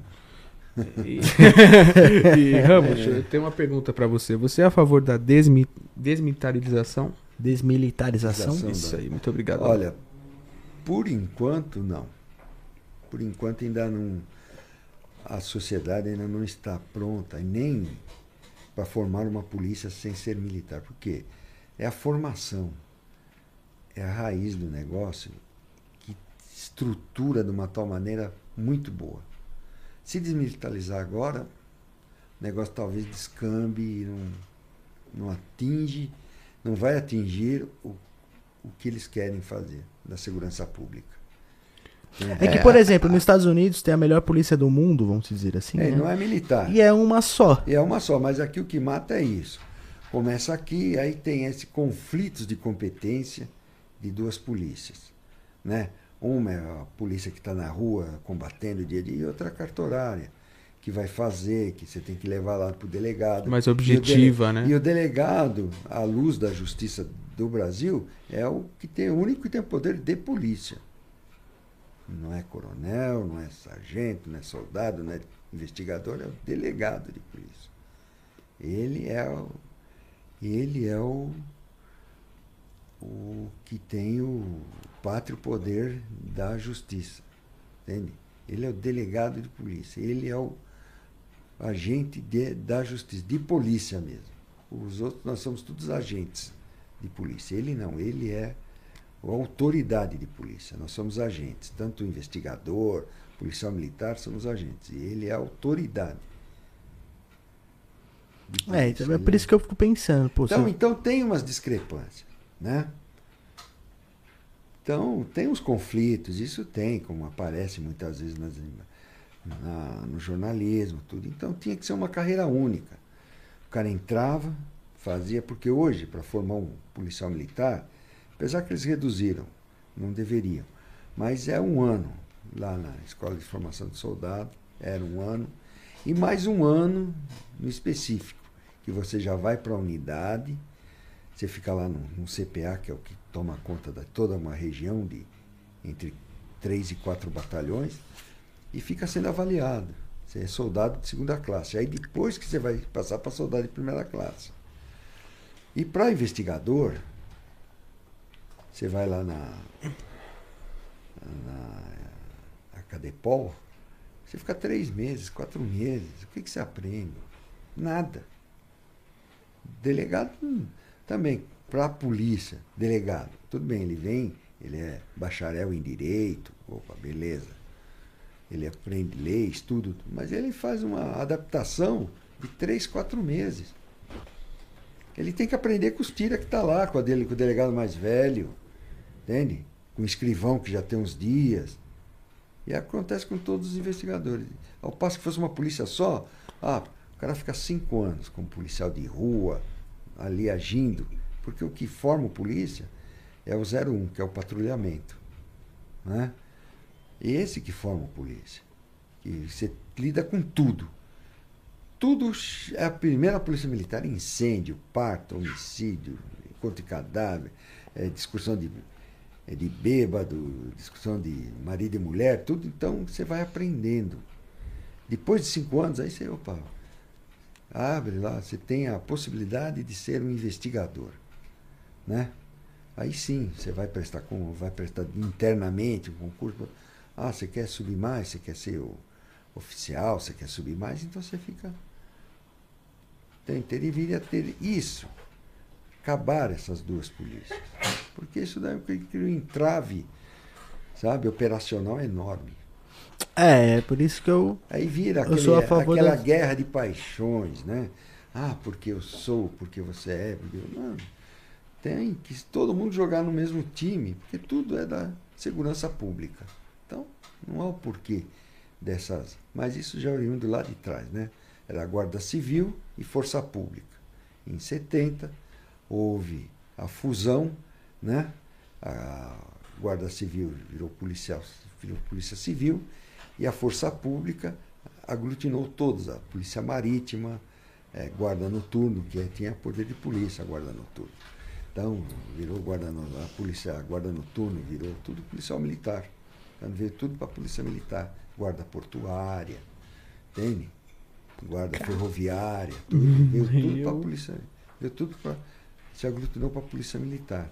Polícia militar virou até trânsito, né? Que antigamente era os é. CT que dava multa, que. Não, agora, mas já teve. É que acabou o convênio, mas lá atrás já tinha seu, polícia de trânsito. É que acabou um tempo, quando teve a Marta, eu acho que ela, ela não renovou. Aí acabou. BPTran. Hum. O BPTran acabou. E aí veio, veio aí, faz uns 3, 4 anos que retornou. Né? Ah, entendi. Aí retornou o BPTran. Bom, tem uma pergunta do Fábio Muniz aqui. Opa. Pergunta o que ele acha da perseguição aos policiais militares dentro da própria corporação, onde alguns estão desistindo da carreira. É, não adianta. É, dentro do quartel tem uma hierarquia. E se você vai contra aos ditames que lá estão, gera essa situação. Isso já tinha no meu, no meu tempo, mas já, já tinha, no, já tinha no teu tempo, já, já de, de, sei lá, o capitão tal, né, um tenente tal. Ah, perseguição tem. Isso daí, só você não fizer o que o seu superior o hierárquico não, não quer que você faça, ou você fez do seu jeito e ele não gostou, você já está na preta. Isso tem. Caralho, galera, isso, isso aí em 1980, né? É, já não, 86. isso daí, em toda caserna tem isso daí. Isso não vai acabar. Onde tem? E você pode ver na hierarquia, até numa empresa, né? Você não faz o que o chefe quer do jeito que ele quer, tudo, você está na preta, ele começa a... Sorte que, né? Menos incisivo, mas começa a te dar uns umas pegadas, né? Se você for. Fica ligeiro aí, porque já tem alguém para tomar teu lugar, né, é, né, meu? E se você insistir, ele te arruma um jeito de mandar embora. Isso, infelizmente, é do ser humano. Né? É. No meu tempo ainda não tinha essa ampla defesa, tudo. Hoje o policial ainda tem ampla defesa, pode usar o contraditório, não sei o quê. No meu tempo, antigamente, você está. Coronel, você está demitido, você está você está desligado da corporação. É, e vai fazer o quê, né? É, é, o bagulho é louco. Mas pra ti, qual que é a melhor polícia que a gente tem? Como assim? A tua opinião, qual que é a, a melhor polícia que a gente tem? A civil ou a militar? Tu acha que faz um, um melhor trabalho? Ah, o melhor trabalho, veja bem, é da que aparece mais, é que a população necessita mais, é da polícia militar, que faz o melhor trabalho que está ali junto da população. Não que a Polícia Civil não faça um bom trabalho, faz. Está lá, o delegado atende, toca os inquéritos, tudo mais. Para a população, a, PM é mais atuante, é a polícia que está lá fazendo, acontecendo. É que briga em casa, é que briga no bar, ela É, chega aqui. Entende? Que pá, e, e 60% disso não chega até uma delegacia. Se resolve lá pelo local, a polícia. Opa, eu mesmo, eu. Quanto menos eu fosse na delegacia levar alguém, era, só já resolvia. pô, pô, pô, então, só quando o negócio era grave, homicídio, sabe? Essas coisas aí não tem jeito. Mas do contrário, certo?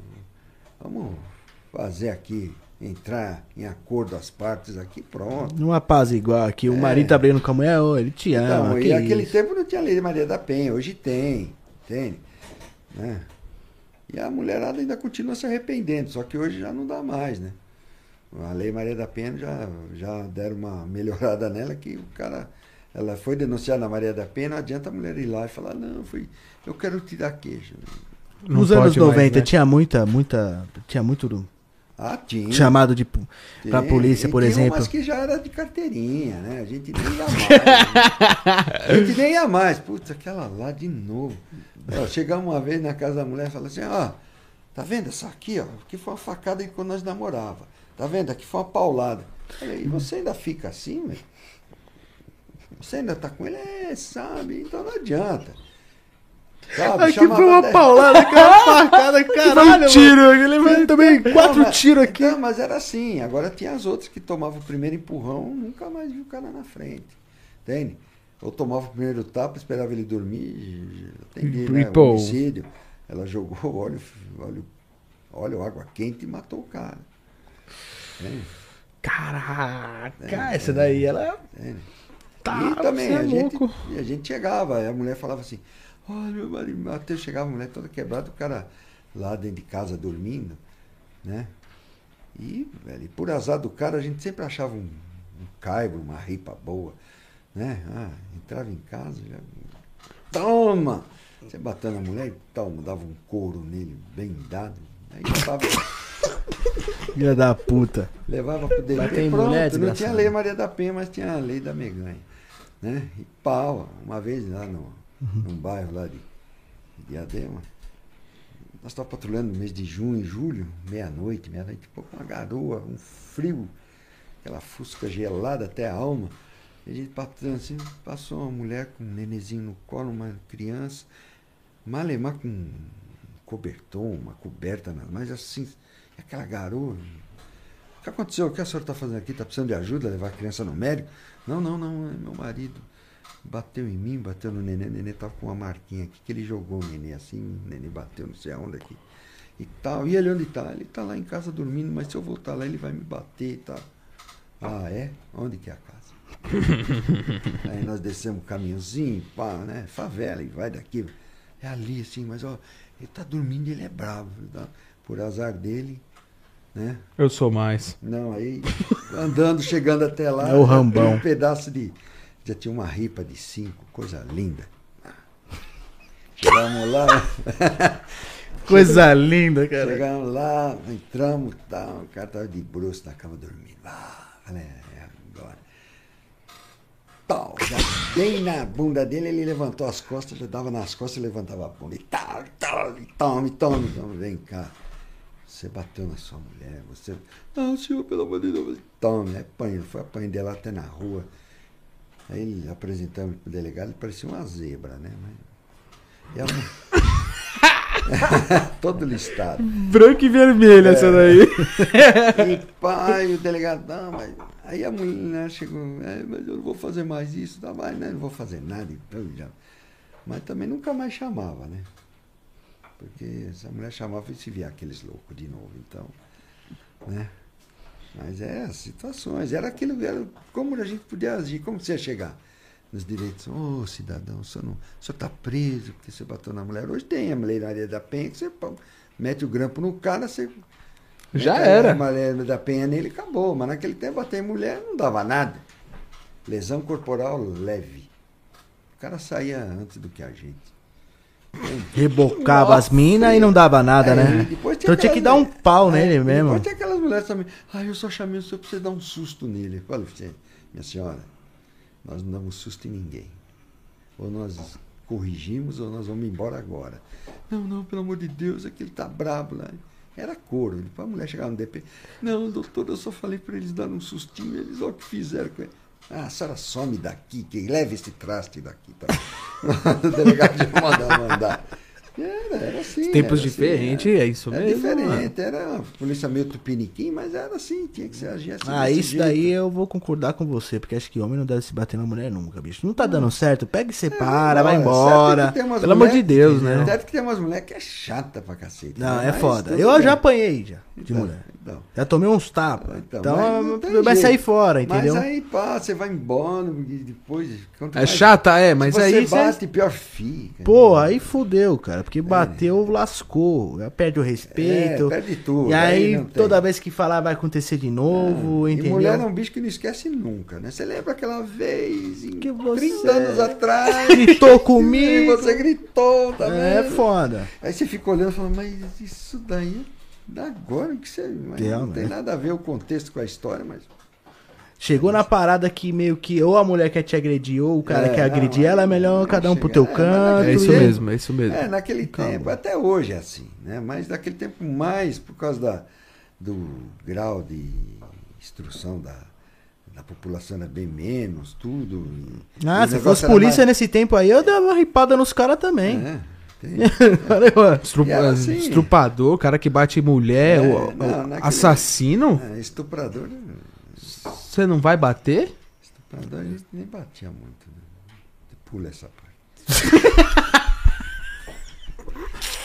É louco, é um, tem que se fuder Você tá maluco, rapaz. Eu pegava esses Você é a favor por pena de morte? Você é a favor pena de morte, prisão perpétua? Olha, eu- na Opinião sua, assim, pra alguns certos É, crimes, tipo, não, que por exemplo, um estuprador, um filho da Não, puta. que nem estuprador. Nem. Eu convivi com policiais que, infelizmente, que tinham esse desvio de, eh, de conduta, né? Intelectual, de perfil, assim, intelectual gravíssimo. Não cura. É que nem um 5-7, é que nem ladrão. Dificilmente, de cada 10, um se regenera. Porque o cara não, não consegue viver. Puta, eu vou trabalhar o mês todo para ganhar 1.500 reais. Eu faço uma lançazinha aí, eu ganho 10 pau, 20 pau. Entende? Então, se o cara não mudar a cabeça, estuprador então é mil vezes pior. Porque naquele tempo ainda era meio reprimido, né? Você, né? Não tinha. Hoje você sai aí, mulherada tá largada. Infelizmente, não é depreciando as mulheres. Mas você sai numa baladinha, você tem uma boa conversa, você tem uma boa aparência, nem precisa muito. Você, você consegue conquistar, né? E sai pro, pro abate. Certo? Normal. Normal, isso é Tranquilo. normal. Isso é uma coisa consensual entre você e a outra parte e tal, beleza. Agora tem cara que não, não tem, o frisson dele é esse, é pá, é estuprar, ver é sofrimento. Aí, velho, esses caras não tem remédio. Esses caras é, é cana pro resto da vida. Ou subir o gás dele. Tem, mata, acabou. Sabe? Tem que exterminar. Exterminar. E se isso acontecer com mais, ou prisão perpétua ou morte, você vai ver que tem muito engraçadinho que, né? Que não tem, que às vezes é reprimido, que, ah, mas pegar uma coitada que está saindo da escola, está indo, trabalhou o dia inteiro, vai estudando, opa, vem, pega. Pô. Aí não tem, não tem misericórdia. Não, é. Pra mim, acho que é Não pouca tem. pra esses caras Não também. tem. Ó, A prisão perpétua ainda é boi. Entendeu? Vai ficar lá enchendo o saco do Estado a vida toda. né? Vai ficar engordando, né? É, vai ficar engordando e o dia que sair, ele fica 70, 50 anos preso. Ele cometeu crime com 20. Saiu com 70.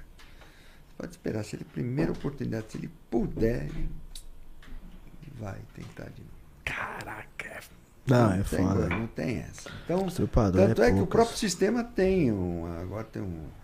Tem uma penitenciária só desses lixos, né?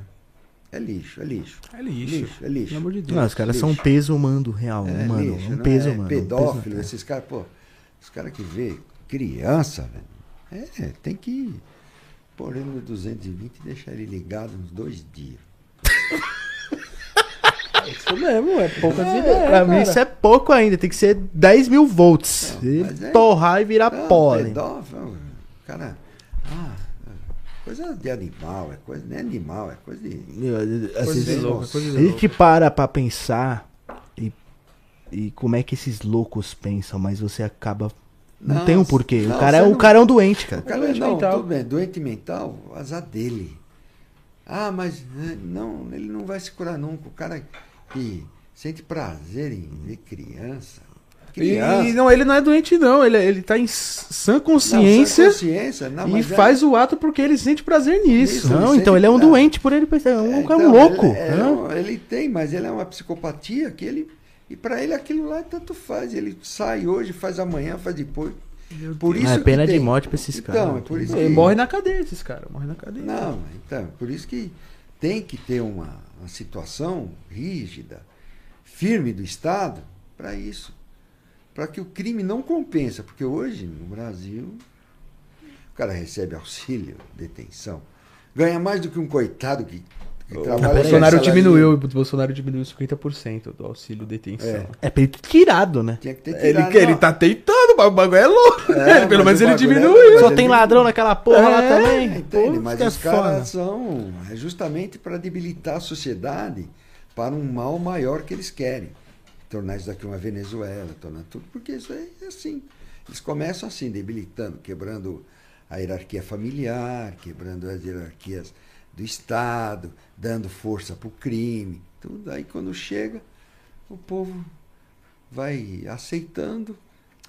O que, que aconteceu no Chile esse, na última eleição, agora que entrou um cara de 38 anos, que não sabe nem porque o mundo gira, tudo.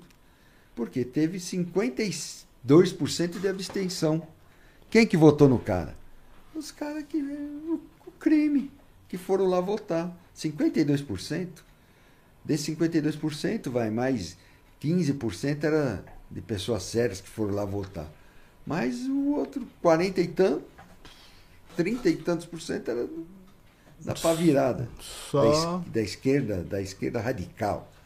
Que agora a Chile está aí, também vai virar outro, outro lixo. Tomara que eu esteja errado. Mas vai Outra virar também Cuba, né? Outra, Outra Venezuela, Venezuela. outro- que 5, 3% da população está bilionária E o resto, tudo. 97 comendo, comendo lixo.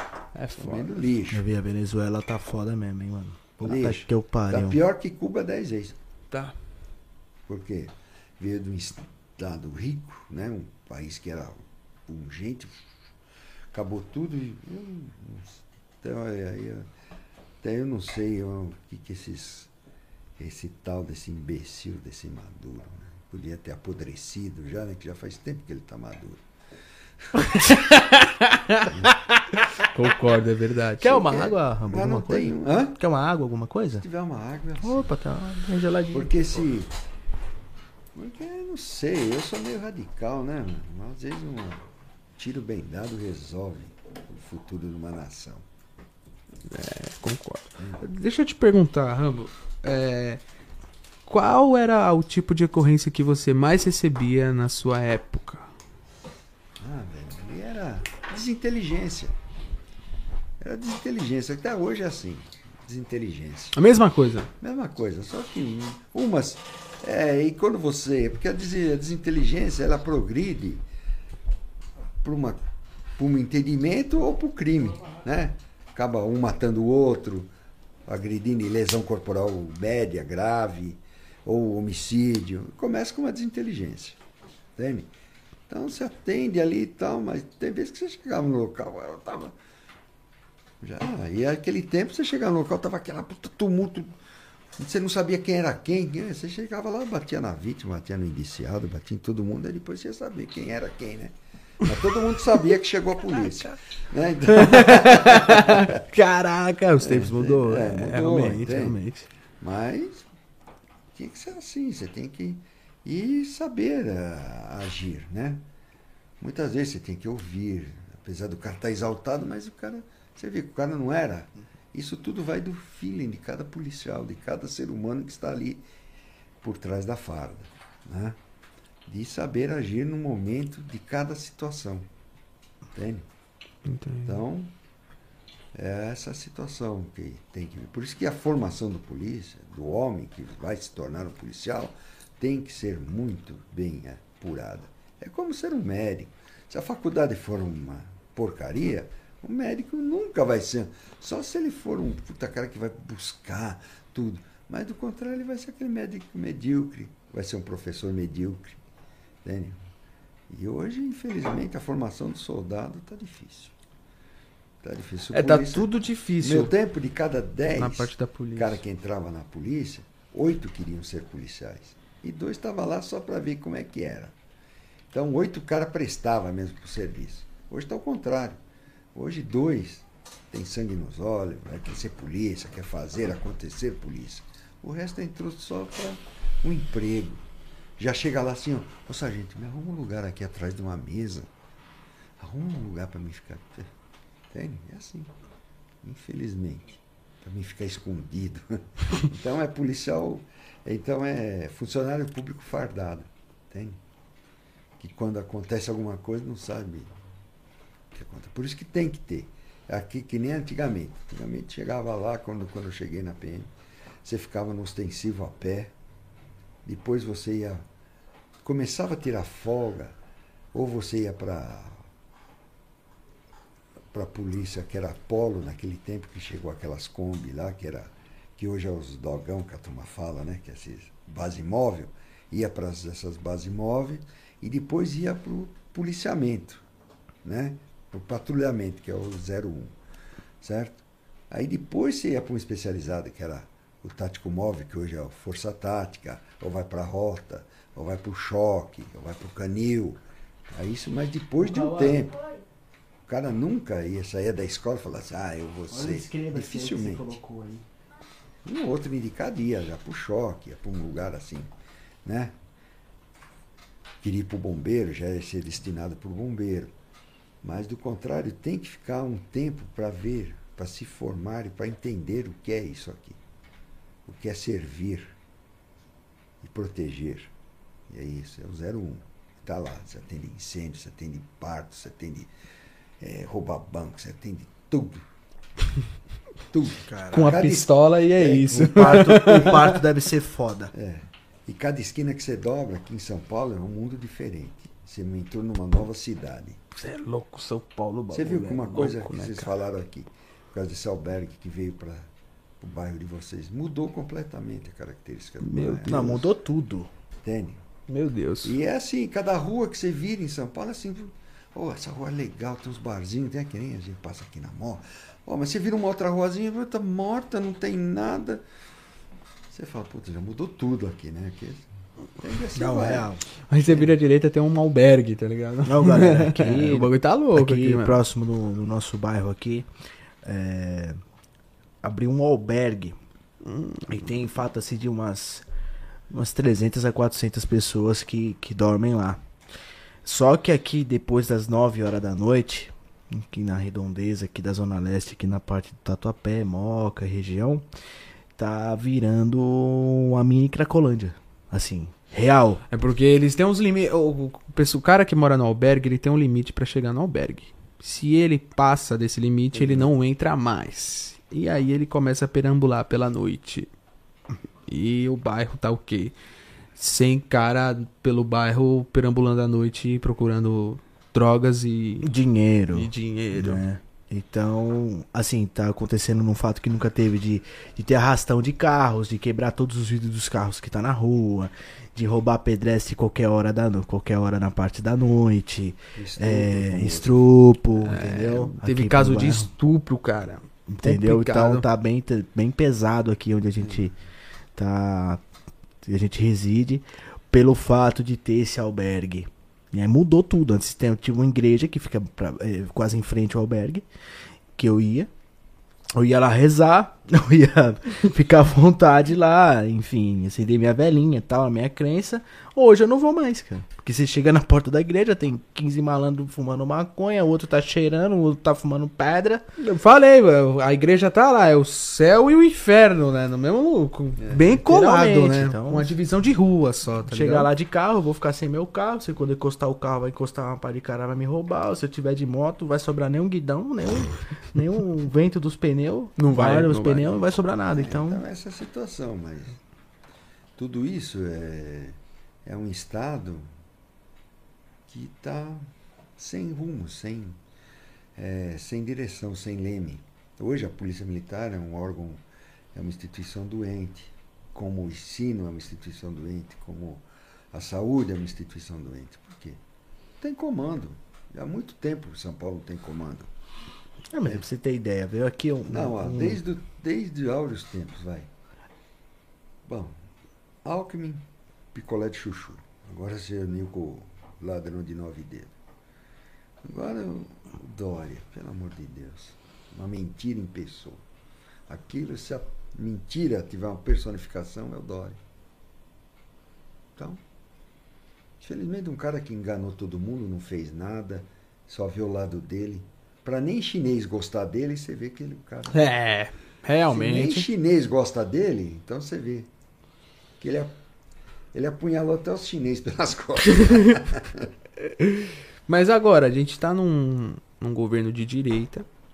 Tu acha que vai melhorar se a gente for pra esquerda ou se a gente dá con- continui- continuidade Não. à direita? Tem que dar continuidade, porque o que está lá, ele, ele não é muito diplomático, né, o Bolsonaro. Ele não é muito diplomático, mas é o jeito dele, é o que o Brasil estava precisando. É um cara que meteu o pé na porta e fala do jeito não polido, ai, que sabe, que não sei o quê, com mimimi. Ele põe preto no branco e ele está fazendo. Ele está acontecendo. Ele só, você vê o staff de ministros que eles têm. Só cara que entende do assunto. Não tem nenhum político lá que foi lá, "Ah, toma, o cargo é desse partido, desse. Não. Está fazendo. É que a gente está aqui embaixo não sabe como o jogo do poder lá em cima é muito difícil. Você tem que saber jogar. Essa jogada que ele fez agora de ir lá para a União Soviética não foi baba-ovo do Putin, não foi fazer nada disso. Foi mostrar que ele é um cara que ele está aberto ao diálogo com todos e para todos. Né? E para fazer o que? O bem maior para todos. Inclusive, melhor para o Brasil. Porque mostrou que ele, opa, ele tem livre acesso para ir para a União Soviética, como tem para ir para os Estados Unidos, certo? Apesar que hoje o governo dos Estados Unidos está muito enfraquecido com o Biden. Né? Puseram lá aquele, aquele homem lá que ele não tem o pulso para dirigir. É a mesma coisa que pôr uma Fórmula 1 na nossa mão. Nossa! A primeira curva a gente vai se arrombar com aquele carro. Porque é que você precisa ter Primeira você curva, eu precisa vou ter... pegar o poste. Você vai jeito. então, e ali é, o presidente hoje que está nos Estados Unidos, ele não tem pulso para segurar aquela nação, para governar aquela nação. Não País tem. de primeiro mundo, né? O cara tem que ser fudido mesmo. Não, tem que ser, tem que ser um Trump, um louco que não Trump. Entende? Porque o Trump era que nem um, mais ou menos que nem o Bolsonaro. Pá, chegou lá, reduziu o imposto, pois brigou com a bateu de frente com a China, que nós vamos reduzir, que nós estamos comprando de vocês, vocês não, não faz me rir aqui, então pá, cortou aqui. Então... Só que, infelizmente, a população lá, devido a eles, da alta liberdade que eles têm de escolher e de, sei lá, o sistema de votação deles assim deixou N brechas, né, para fazerem o que querem, né, e não a legalidade. É a mesma coisa das urnas eletrônicas. Isso é uma mentira aqui. Vocês mexem com informática milhões de vezes mais do que eu, e vocês sabem. Quem que não entra naquilo?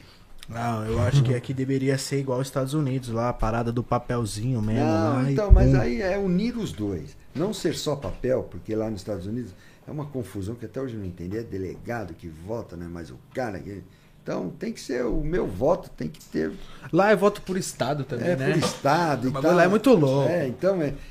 Então tem que ser os dois, que nem estão querendo fazer aqui no Brasil. Tem que ter a, a máquina lá, né? A urna, a né? urna eletrônica e tem que ter o papel. Opa, tá pingando. Por quê? Teve dúvida? Acabou. Porque você vai ver o seu voto impresso. Opa, ué, tá certo. O cara pode. Porque se o cara mexer na máquina e não, não imprimir o que você votou, opa, pode parar. Olha aí, eu votei no A e tá aqui tá B. Não é não. Entende? Então, e aí vai ter jeito de auditar. Porque aí, ah, quem que vai auditar? É os homens da capa preta lá, aqueles estão. E É. eles vão para onde eles vão. Quem, quem que pôs eles lá? Foi tudo a rataiada de baixo. É muito louco. Isso, isso é- Entende? é, Então o negócio, o jogo é muito. É uma coisa de louco. Você, tanto é que é tão difícil. Você pega a imagem do Bolsonaro, quando ele estava na campanha, lá no gabinete dele de deputado pá, pá. E você pega ele agora, depois de três anos de mandato. Vê se ele não envelheceu pelo menos uns 15 anos. Ele envelheceu pra caralho, ele tá mais estressado, ele tá menos brincalhão. Tá ligado? Antes você viu o Bolsonaro, ele era sempre haha, brincando. Até quando ele se transformou em presidente, ele continuou brincando, né? Isso, mas, agora, então, ele mas tá é- mais sério. Mas é o peso da nação. Agora é o ele tá mais peso sério, daquilo, né? porque o negócio é tão sério que é que nem um piloto de Fórmula 1 mesmo. Se ele se distrair, é um milésimo de segundo, o outro passa ele para alcançar é uma corrida toda. Então é aquela tensão que tem que fazer. Cada curva milimetricamente feita bem, ele ganha a corrida. E assim está ser aqui o presidente de um país com esse tamanho continental que tem o Brasil e que tem tudo e que agora que todo mundo acordou que o único país que tem futuro é o Brasil. Os outros países já da Europa então eles já usaram todas as terras que podiam. Os Estados Unidos já usou 95% das terras agricultáveis. Já tá limitando, já acabando. O Brasil, de todas as terras agricultáveis do Brasil, ele usou 7%. Quer dizer, onde está? E aqui tem tudo: tem petróleo, tem ouro, tem tudo. Nióbio, tem tudo, esses novos. Tudo. Urânio, Comida pra caralho, você vê que a gente Grafeno, vende até não. comida pra Não, fora. você vê. Você vai aqui, ó, você vai no Ceasa, hoje que já está mais com o advento do coronel lá, que foi, que agora comanda o Ceasa, devido, empossado pelo Bolsonaro, está bem mais, o desperdício está bem menos. Mas você ia lá, saía quatro carretas de lixo, de comida estragada, de gêneros, verdura, legumes, tudo que estragou. 30% da produção. E aí? E não Caralho. faz diferença, não, e não faz falta. E não faz falta porque dá em abundância. No meu tempo ainda se tinha assim, ah, opa, época de manga, então, opa, vamos comer manga. Hoje tem manga o ano todo, tem todas as frutas praticamente o ano todo, porque no Brasil todo tem clima diferentes em todos os lugares. Então É dá tudo, o ano todo. Dá de tudo. A Embrapa está desenvolvendo um negócio que ó, um hectare dava é, uma tonelada. Hoje um hectare dá 100 toneladas. Entende? O negócio deles, assim, hipoteticamente, eu não sei o número exato. Mas é um negócio que. E agora eles acordaram, o mundo acordou para isso. O único país do mundo não que consigo- tem futuro é o Brasil. Eu não É, consigo então tá realmente entender o porquê a gente vende a nossa carne aqui. A carne é um absurdo de caro, Mas tá é ligado? por causa dos commodities que tem que, já de, é, de contratos assinados lá atrás, há anos atrás, e tem que ser cumprido. Tem que ser cumprido, senão, sabe, fica ruim. Não fudeu. É, entende? Por que, que a gasolina é cara? Porque a a Petrobras foi uma empresa de petróleo, a única no mundo, que dava prejuízos absurdos na época do PT. E agora estamos pagando a conta. Agora que estabilizou, agora que agora num futuro mandato do Bolsonaro aí, que ele continuando nessa mesma vertente de honestidade, de retidão, de fazer, de acontecer, vai estabilizar. O Brasil vai criar mais raízes. E, o, e se o povo pôr quem ele indicou no final do mandato, do segundo mandato dele, aí sim. Aí vai deslanchar isso daqui, vai. Morra. Vai ser lindo. Vai colocar a porra do Dória lá que, que ele entrou por causa do Bolsonaro, né? E só fudeu o rolê. Usou E o nome tem- do Bolsonaro Não, o que e. que aconteceu E tem com o São Lula Paulo? também, né? Se Não, mas- voltar, pum. Vixe. Não, mas o que aconteceu com São Paulo, com Dória? Nada. São Paulo Nada. morreu. São Paulo só andou para trás. São Paulo, um estado pungente, um Demorou que... pra caralho pra chegar a vacina. E... Ah, mas não é, mas ah, esse é o negócio da vacina. Ah, por que, que não comprou antes? Porque não podia, não estava nem aprovado como que eu vou comprar antes. Aí ficou essa guerra. Não, porque a Coronavac.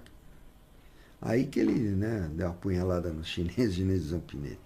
Né? Mas essa Coronavac, ele quis se promover. ah, com a Coronavac eu vou ser presidente do Brasil. E não, e não vingou nada. Né? Piorou. É. Piorou mais ainda ele. Então é lógico. Que porque- já era piorado. Porque o. Infelizmente, infelizmente o Dória é um cara que ele. Eu vou, quero me dar bem. Eu, não importa os outros, eu vou me dar bem. E ele é um lobista. Imagina os lobbies que ele fez sendo governador de São Paulo. O dinheiro que esse cara ganhou. Ele já Nossa, era muito ele rico, já era, né? já era rico já Rico por causa demais, dos lobbies, né? dos lobbies que ele sempre fez, né? Desde o tempo lá do, do Sarney, tudo que ele já foi expulso da política por roubar. E aí, que era secretário do turismo e foi chutado porque numa conta mal feita. Tava roubando de É. novo. E ele veio agora, puta, ganhou de presente o melhor estado do país. O estado que tem o PIB maior do que muitos e muitos países. Então, e fez o quê? Pelo nada. Porra Você nenhuma. não vê uma obra, você não vê nada. Caralho a única obra nenhum. que ele estava querendo ainda fazer uma graça era o metrô e o metrô deu ruim. Acabou com tudo lá. de- Caiu tudo lá a obra que ele fez. Ele, cara. ele, ele, ele, olha que o negócio. É Ah, complicado, Aí a turma bicho. tirando o sarro, que o Bolsonaro fez a transposição do Rio São Francisco e ele fez a transposição do Tietê para dentro da cidade. É. Sentou no kibe. Literalmente. Caralho. Salve Ceará e Itarema, tamo junto. Valeu, rapaziada do Pará também que tá acompanhando a gente. Não. Tamo junto, galera. Todo o pessoal Valeu, aí, hein? a tropa do barraco aí que tá junto com a gente aí no chat aí. Tamo junto, galera. Obrigado por você estar junto com a gente aqui, sempre apoiando o barraco e, e assistindo a gente. Hoje é sexta-feira, né? Tá- todo mundo deve estar tomando um negócio, hoje com a namoradinha no rolê, É né? verdade. E a galera É deve estar. sexta-feira é é, já já vou ver a minha também, que já tá na hora, Olha né? É. Eu vou deitar, galera. É. Ah, mas aquela. Agora só pra. Aquela Não, branquinha lá. Aqui que- branquinha, aqui branquinha. Azul. Não viu umas meninas aqui esses tempos aí? né? As perversas aí. aí o Juan pegou É uma. de política para as branquinhas, né? Gostei desse assunto. Esse Esse podcast é pra gente finalizar aqui descontraindo. A gente tava falando muito sério agora. Conhecemos bastante aí sobre o Rambo e tudo mais. Sensacional, viu? Mas aí, Porra. e aí? E a branquinha que tu chupou a língua dela toda aqui ao vivo aí pra galera? Ô, Ô, que isso, safado, rapaz? bicho. É, assim? Não, meu. não, não é assim não, pô. Ele tá zoando. E aí, mano? Ele tá, Foi me- assim? ele tá, ele tá, ele tá me Foi. beliscando aqui. É mentira, é mentira, é E aí, mentira. galera, tá, tá- É. ele tá me beliscando aqui, galera. Eu tô- Quase sexo explícito. Porra, meu, vai, vai, vai rolar beijo ao vivo aqui e tal. Ele lambeu a mina toda. Ai, ai, para! Ai, para! Tô trocando ideia com ela, tal, entendeu? Mas Tô aí, que- conversando. O amor é lindo. Vamos, ali.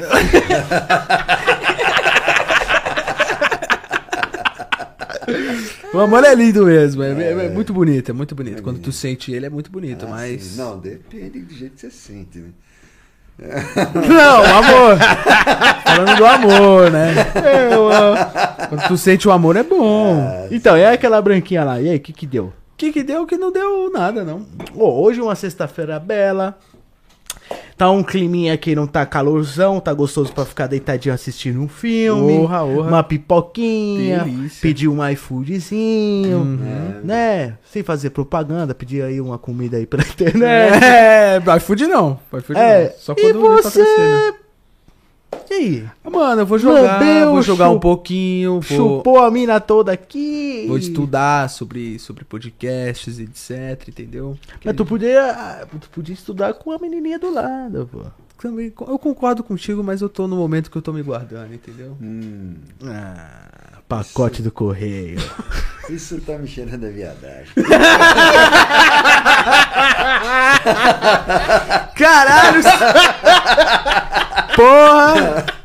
Não, galera, não sou viado, não. Porra, galera! Me lasquei, hein? Porque pareceu mesmo. Assim, foi, foi esse, né? Ele tá certo, caralho.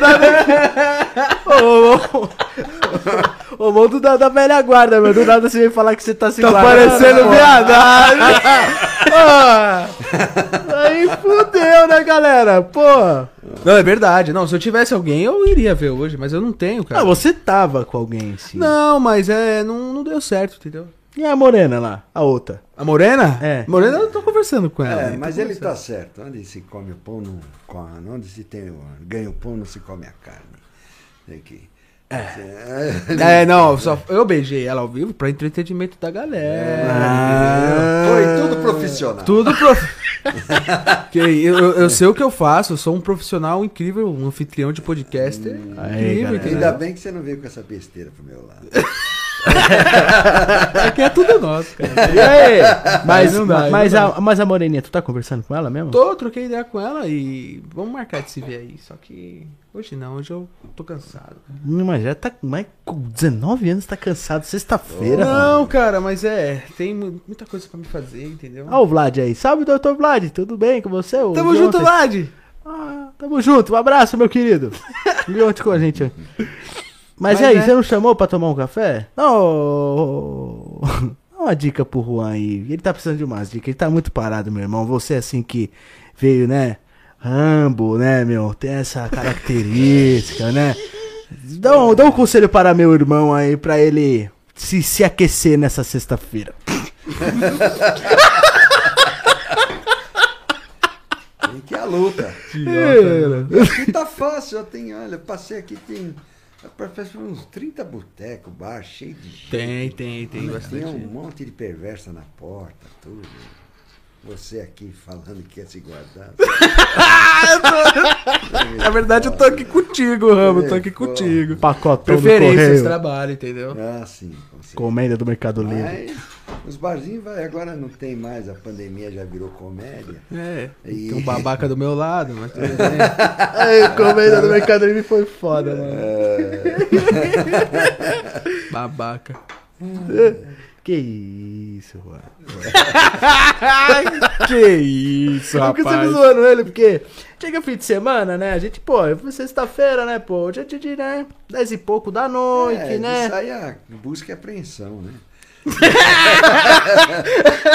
Essa não, vem, Juan. Sair em busca e apreensão é foda. Busca e apreensão, Ah. pode crer, pode crer. Não, não, não. É verdade, eu concordo com vocês. Mas eu tô de boa, sou um cara caseiro, entendeu? No máximo eu posso chamar alguém pra dormir comigo hoje. Então, a moreninha lá, você fala, ei, gata, que dá uma aquecida aqui no travesseiro e tal. A froinha aqui também é virada pro lado, tem como se dar uma organizada aqui no negócio. É assim que fala, pô. É, sei lá. Caraca, Você pode ser mais romântico, morde a fronha. Aí, rapaz, aí tu tá me tirando, aí tu me tirando. Aí, aí complicou, hein? Aí complicou. É, minha mãe comentando aqui, ó, o Juan já nasceu cansado aí, ó. Sou, sou, sou, eu, eu, eu sou um urso, né, cara? Eu durmo bastante. Eu durmo bastante, eu durmo bastante. Não, o Juan é sempre brincadeira, galera. O Juan, ele parece um urso se preparando para o frio do Alasca, entendeu? ele é realmente. mais quietinho, ele é mais sossegado e tal, mas a gente sempre brinca com Mas ele. é combatente. É, meu. Tem que sair na busca e apreensão, hein? Eu meu? vou sair na busca e pressão. É isso mesmo, é isso mesmo. Mas tu, tu é um cara que prefere namorar ou sair na busca e apreensão? Ah, eu agora eu sou, eu já troquei o fôlego pelo know-how, né? Sabe de... Entendeu, Não, olha, Mas, Mas na eu- minha idade, na, Ah, nos seus sim, 20, não, 30. mas na- quando eu tinha a tua idade, ela era muito diferente, né? Era um não atrás do outro, você não, nesses bailes que tinha, né?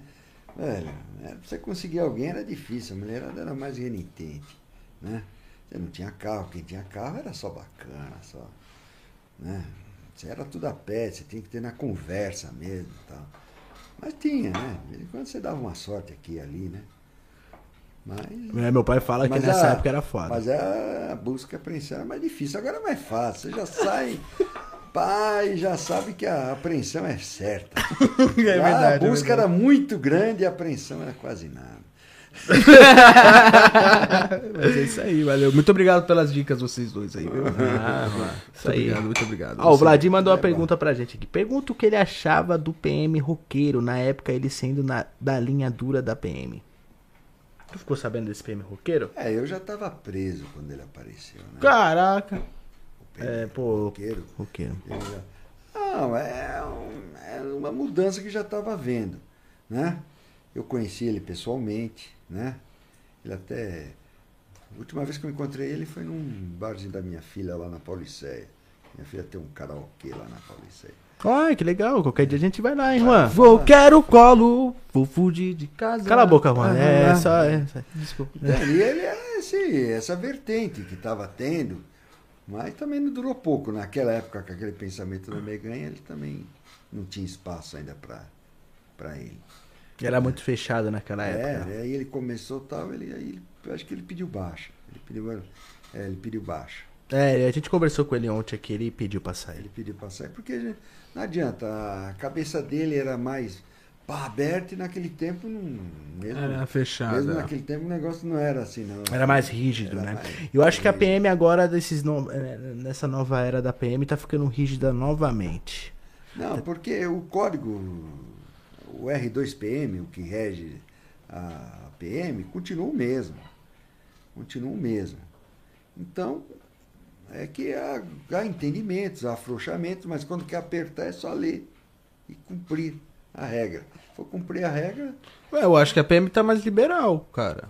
Não, agora tá voltando a ser mais forte. Deixa de o novo. pessoal de, de tatuagem. Não, então, com- mas isso daí é uma adaptação ao mundo, né? Que tá, ah, tatuagem, mas pro policial mesmo, se ele for ver, isso é uma coisa que depõe, não contra ele, mas porque você fica marcado numa ocorrência. Se você der um tapa para mais, tiver 20 policial, o cara ganhar tua, tua tatuagem, você, opa, foi o cara de tatuagem assim, assim, assim, opa, foi você, assim na bronca. Aí O médico que tá, quem te bateu? Foi um polícia, tinha 30 polícia. Quem é que vai assinar a bronca? Ninguém. Você já vai se marcando, você vai ficando meio individualizado. Né? Nem tinha um polícia que trabalhava lá, que até ele. Ele trabalhava na outra noite. E falavam do mancha, ele tinha uma mancha de nascença assim no rosto. Ele não podia fazer nada de errado. Eu, Puta, uma mancha escura aqui assim. sabe? Já todo, de. mundo, todo mundo conhecia ele. Até os. Tudo. Tudo era ladrão, tudo que. Ah, o mancha, o mancha, o mancha. Ele. Entende? Ele não teve nada. Tinha que andar mais na risca, até pelo fato dele ser assim, né? É, Tipo, então. Dele ter o.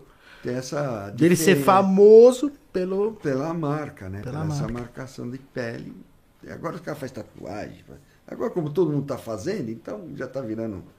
Mas antes podia, né? Não, podia aparecer. Né? Quando eu estava preso já começou.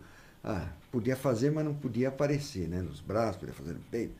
Aí depois agora já virou bangu, o cara faz na cara, faz em todo lugar. É, tem um demolidor que veio aqui que ele tem a metade do rosto tatuado. né? Então, É o único policial que, que fez Ele tava isso. é, ele, ele fala que foi por causa da, acho que do filho, né? Aham. Filho que morreu. Mas É. sei lá até onde. Porque cada vez que ele vê, se vê no espelho, ele vai se lembrar do filho. E para isso, para se lembrar do mente de um filho ainda, não precisava nada disso. Tá ali no teu coração, né? Todo dia você sabe. É, por exemplo, eu, eu fiz minha mãe aqui, eu vou fazer meu pai aqui, mas nada no rosto, né, pô? É. Mas num lugar mais reservado, né? O rosto Não, é e depois foda. É isso daí de fazer ou não tatuagem, é no opinamento de cada um.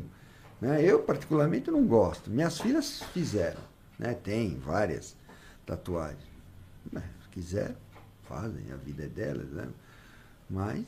Tu não é rígido com essa parte com elas. Não, elas já são donas dos seus narizes. Uma tem 42 anos, outra vai fazer 36 agora.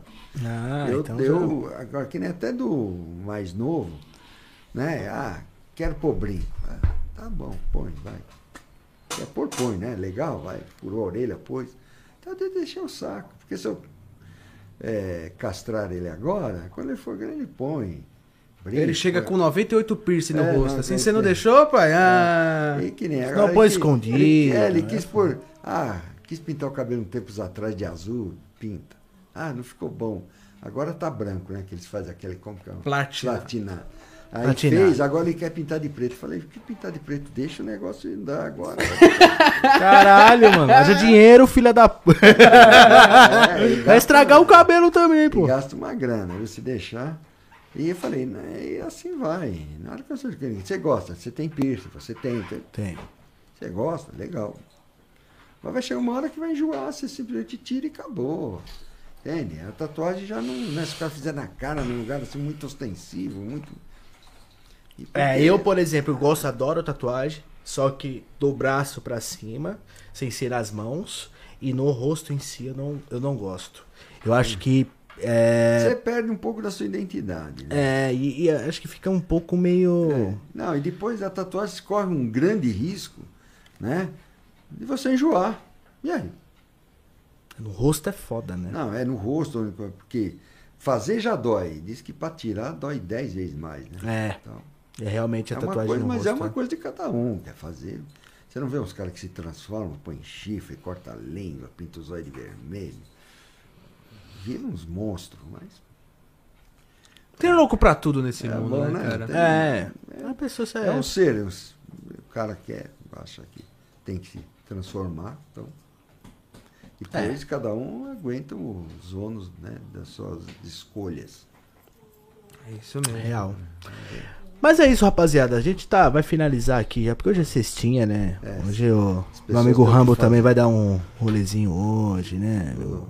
Cestinha, né, Juan? Busca apreensão. Ah, essa que é a pressão. Essa é boa pra caralho. Essa é boa pra caralho. Ei, Puta que pariu. Rapaziada, se inscrevam no canal de cortes, tá aqui na descrição.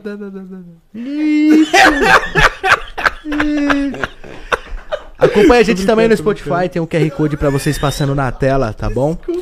Caso vocês queiram fazer esse tipo de arte também que aparece aí no Papum, que aparece aqui na TV, qualquer tipo de design pro seu canal, pro seu Instagram, pra sua rede social, pro seu trabalho em si, site, o que você quiser. Tem o Instagram aparecendo aqui um QR Code aqui do meu parceiro Alan, dos criativos, tá bom? Você pode também é, pedir lá o seu projeto, seja uma capa pro YouTube, um negócio pro Instagram, algo pro seu Facebook, algo pra sua live na Twitch, Flyer, banner. flyer, banner, quer, sei lá, quer montar uma empresa e precisa de um logo desse aqui, por exemplo. O que você quiser, o meu parceiro Alan faz. Então tá aparecendo aqui pra vocês o E QR animações Code. né? também, né? Ele Isso. Animações, mano. aparecendo na tela aí pra vocês que ele faz de tudo. Então segue aí meu parceiro Alan, só ligar o QR Code aí na, na câmera do seu celular, que você vai direto, beleza? Tá aparecendo no meu canal a LN1001, se inscrevam lá também, porque vai ter bastante conteúdo pra vocês aí. Agradecer hoje a presença aqui do do, do Rambo aqui no Papum. Muito obrigado por ter vindo, Rambo. Obrigado a você. Casa é você, a sua aí. Tamo junto, obrigado de verdade. Se você quiser aí dar um um agradecimento aí pra, pra alguém aí, pra até pra sua família, também fica à vontade. Bom, agradeço aí a vocês, né? Mais uma vez, poder aí mais uma vez explicar, esclarecer um pouco o que é a Polícia Militar e o que foi a- o evento da Favela Naval, né? E espero que tenha atingido o que vocês queriam. né? Ah, tá? com E certeza. a todos que estão aí, prestigiem os meninos aí que eles merecem. Dá um duro tremendo para fazer isso aqui virar. Tá? Porra, foi foda hoje, hein? O computador quase pegou fogo. galera. Mas é, Mas valeu a pena, vai valer, Mas valeu a mostrou pena. toda a competência a qual vocês se destinaram a fazer, né? Com Foram, certeza. viram. E é isso que faz o show, né? Ficar legal. Né? É isso mesmo. Esses contratempos. Acontece, né? Oh. Felizmente acontece, galera. Ao Com vivo, às vezes acontece alguma coisinha, Ah, tá? sim, com Perdões aí. certeza, né? Mas é isso aí. Uma boa noite a todos aí. Obrigado pela audiência. Valeu, rapaziada do Papum, tamo junto. Pera aí, eu preciso falar algumas coisas. Não, o Juan não vai falar nada Ô, porque ele é. Isso aí, isso aí. Porque ele morde a fronha. É Falou! Fala aí, fala aí, Juan. Não tem mais nada pra falar, não, mano. Como é que é aí, ô diretor? Você tá contra mim também? Fica quieto, senão finaliza a live antes de você falar. Ah, tá bom. Ó, Caraca. aí, aí fudeu, hein? Não, relaxa, que eu pego ele, eu pego ele, eu pego ele. Valeu, rapaziada. Tamo junto, muito obrigado, viu? Zante, vai finalizar aí. Tamo junto, família. É nóis. Valeu, galera. Já desanimou já de terminar. Falou. Tchau. Caralho. Tamo junto, rapaziada. Um abraço pra vocês aí. É nóis. Até o próximo episódio. Valeu.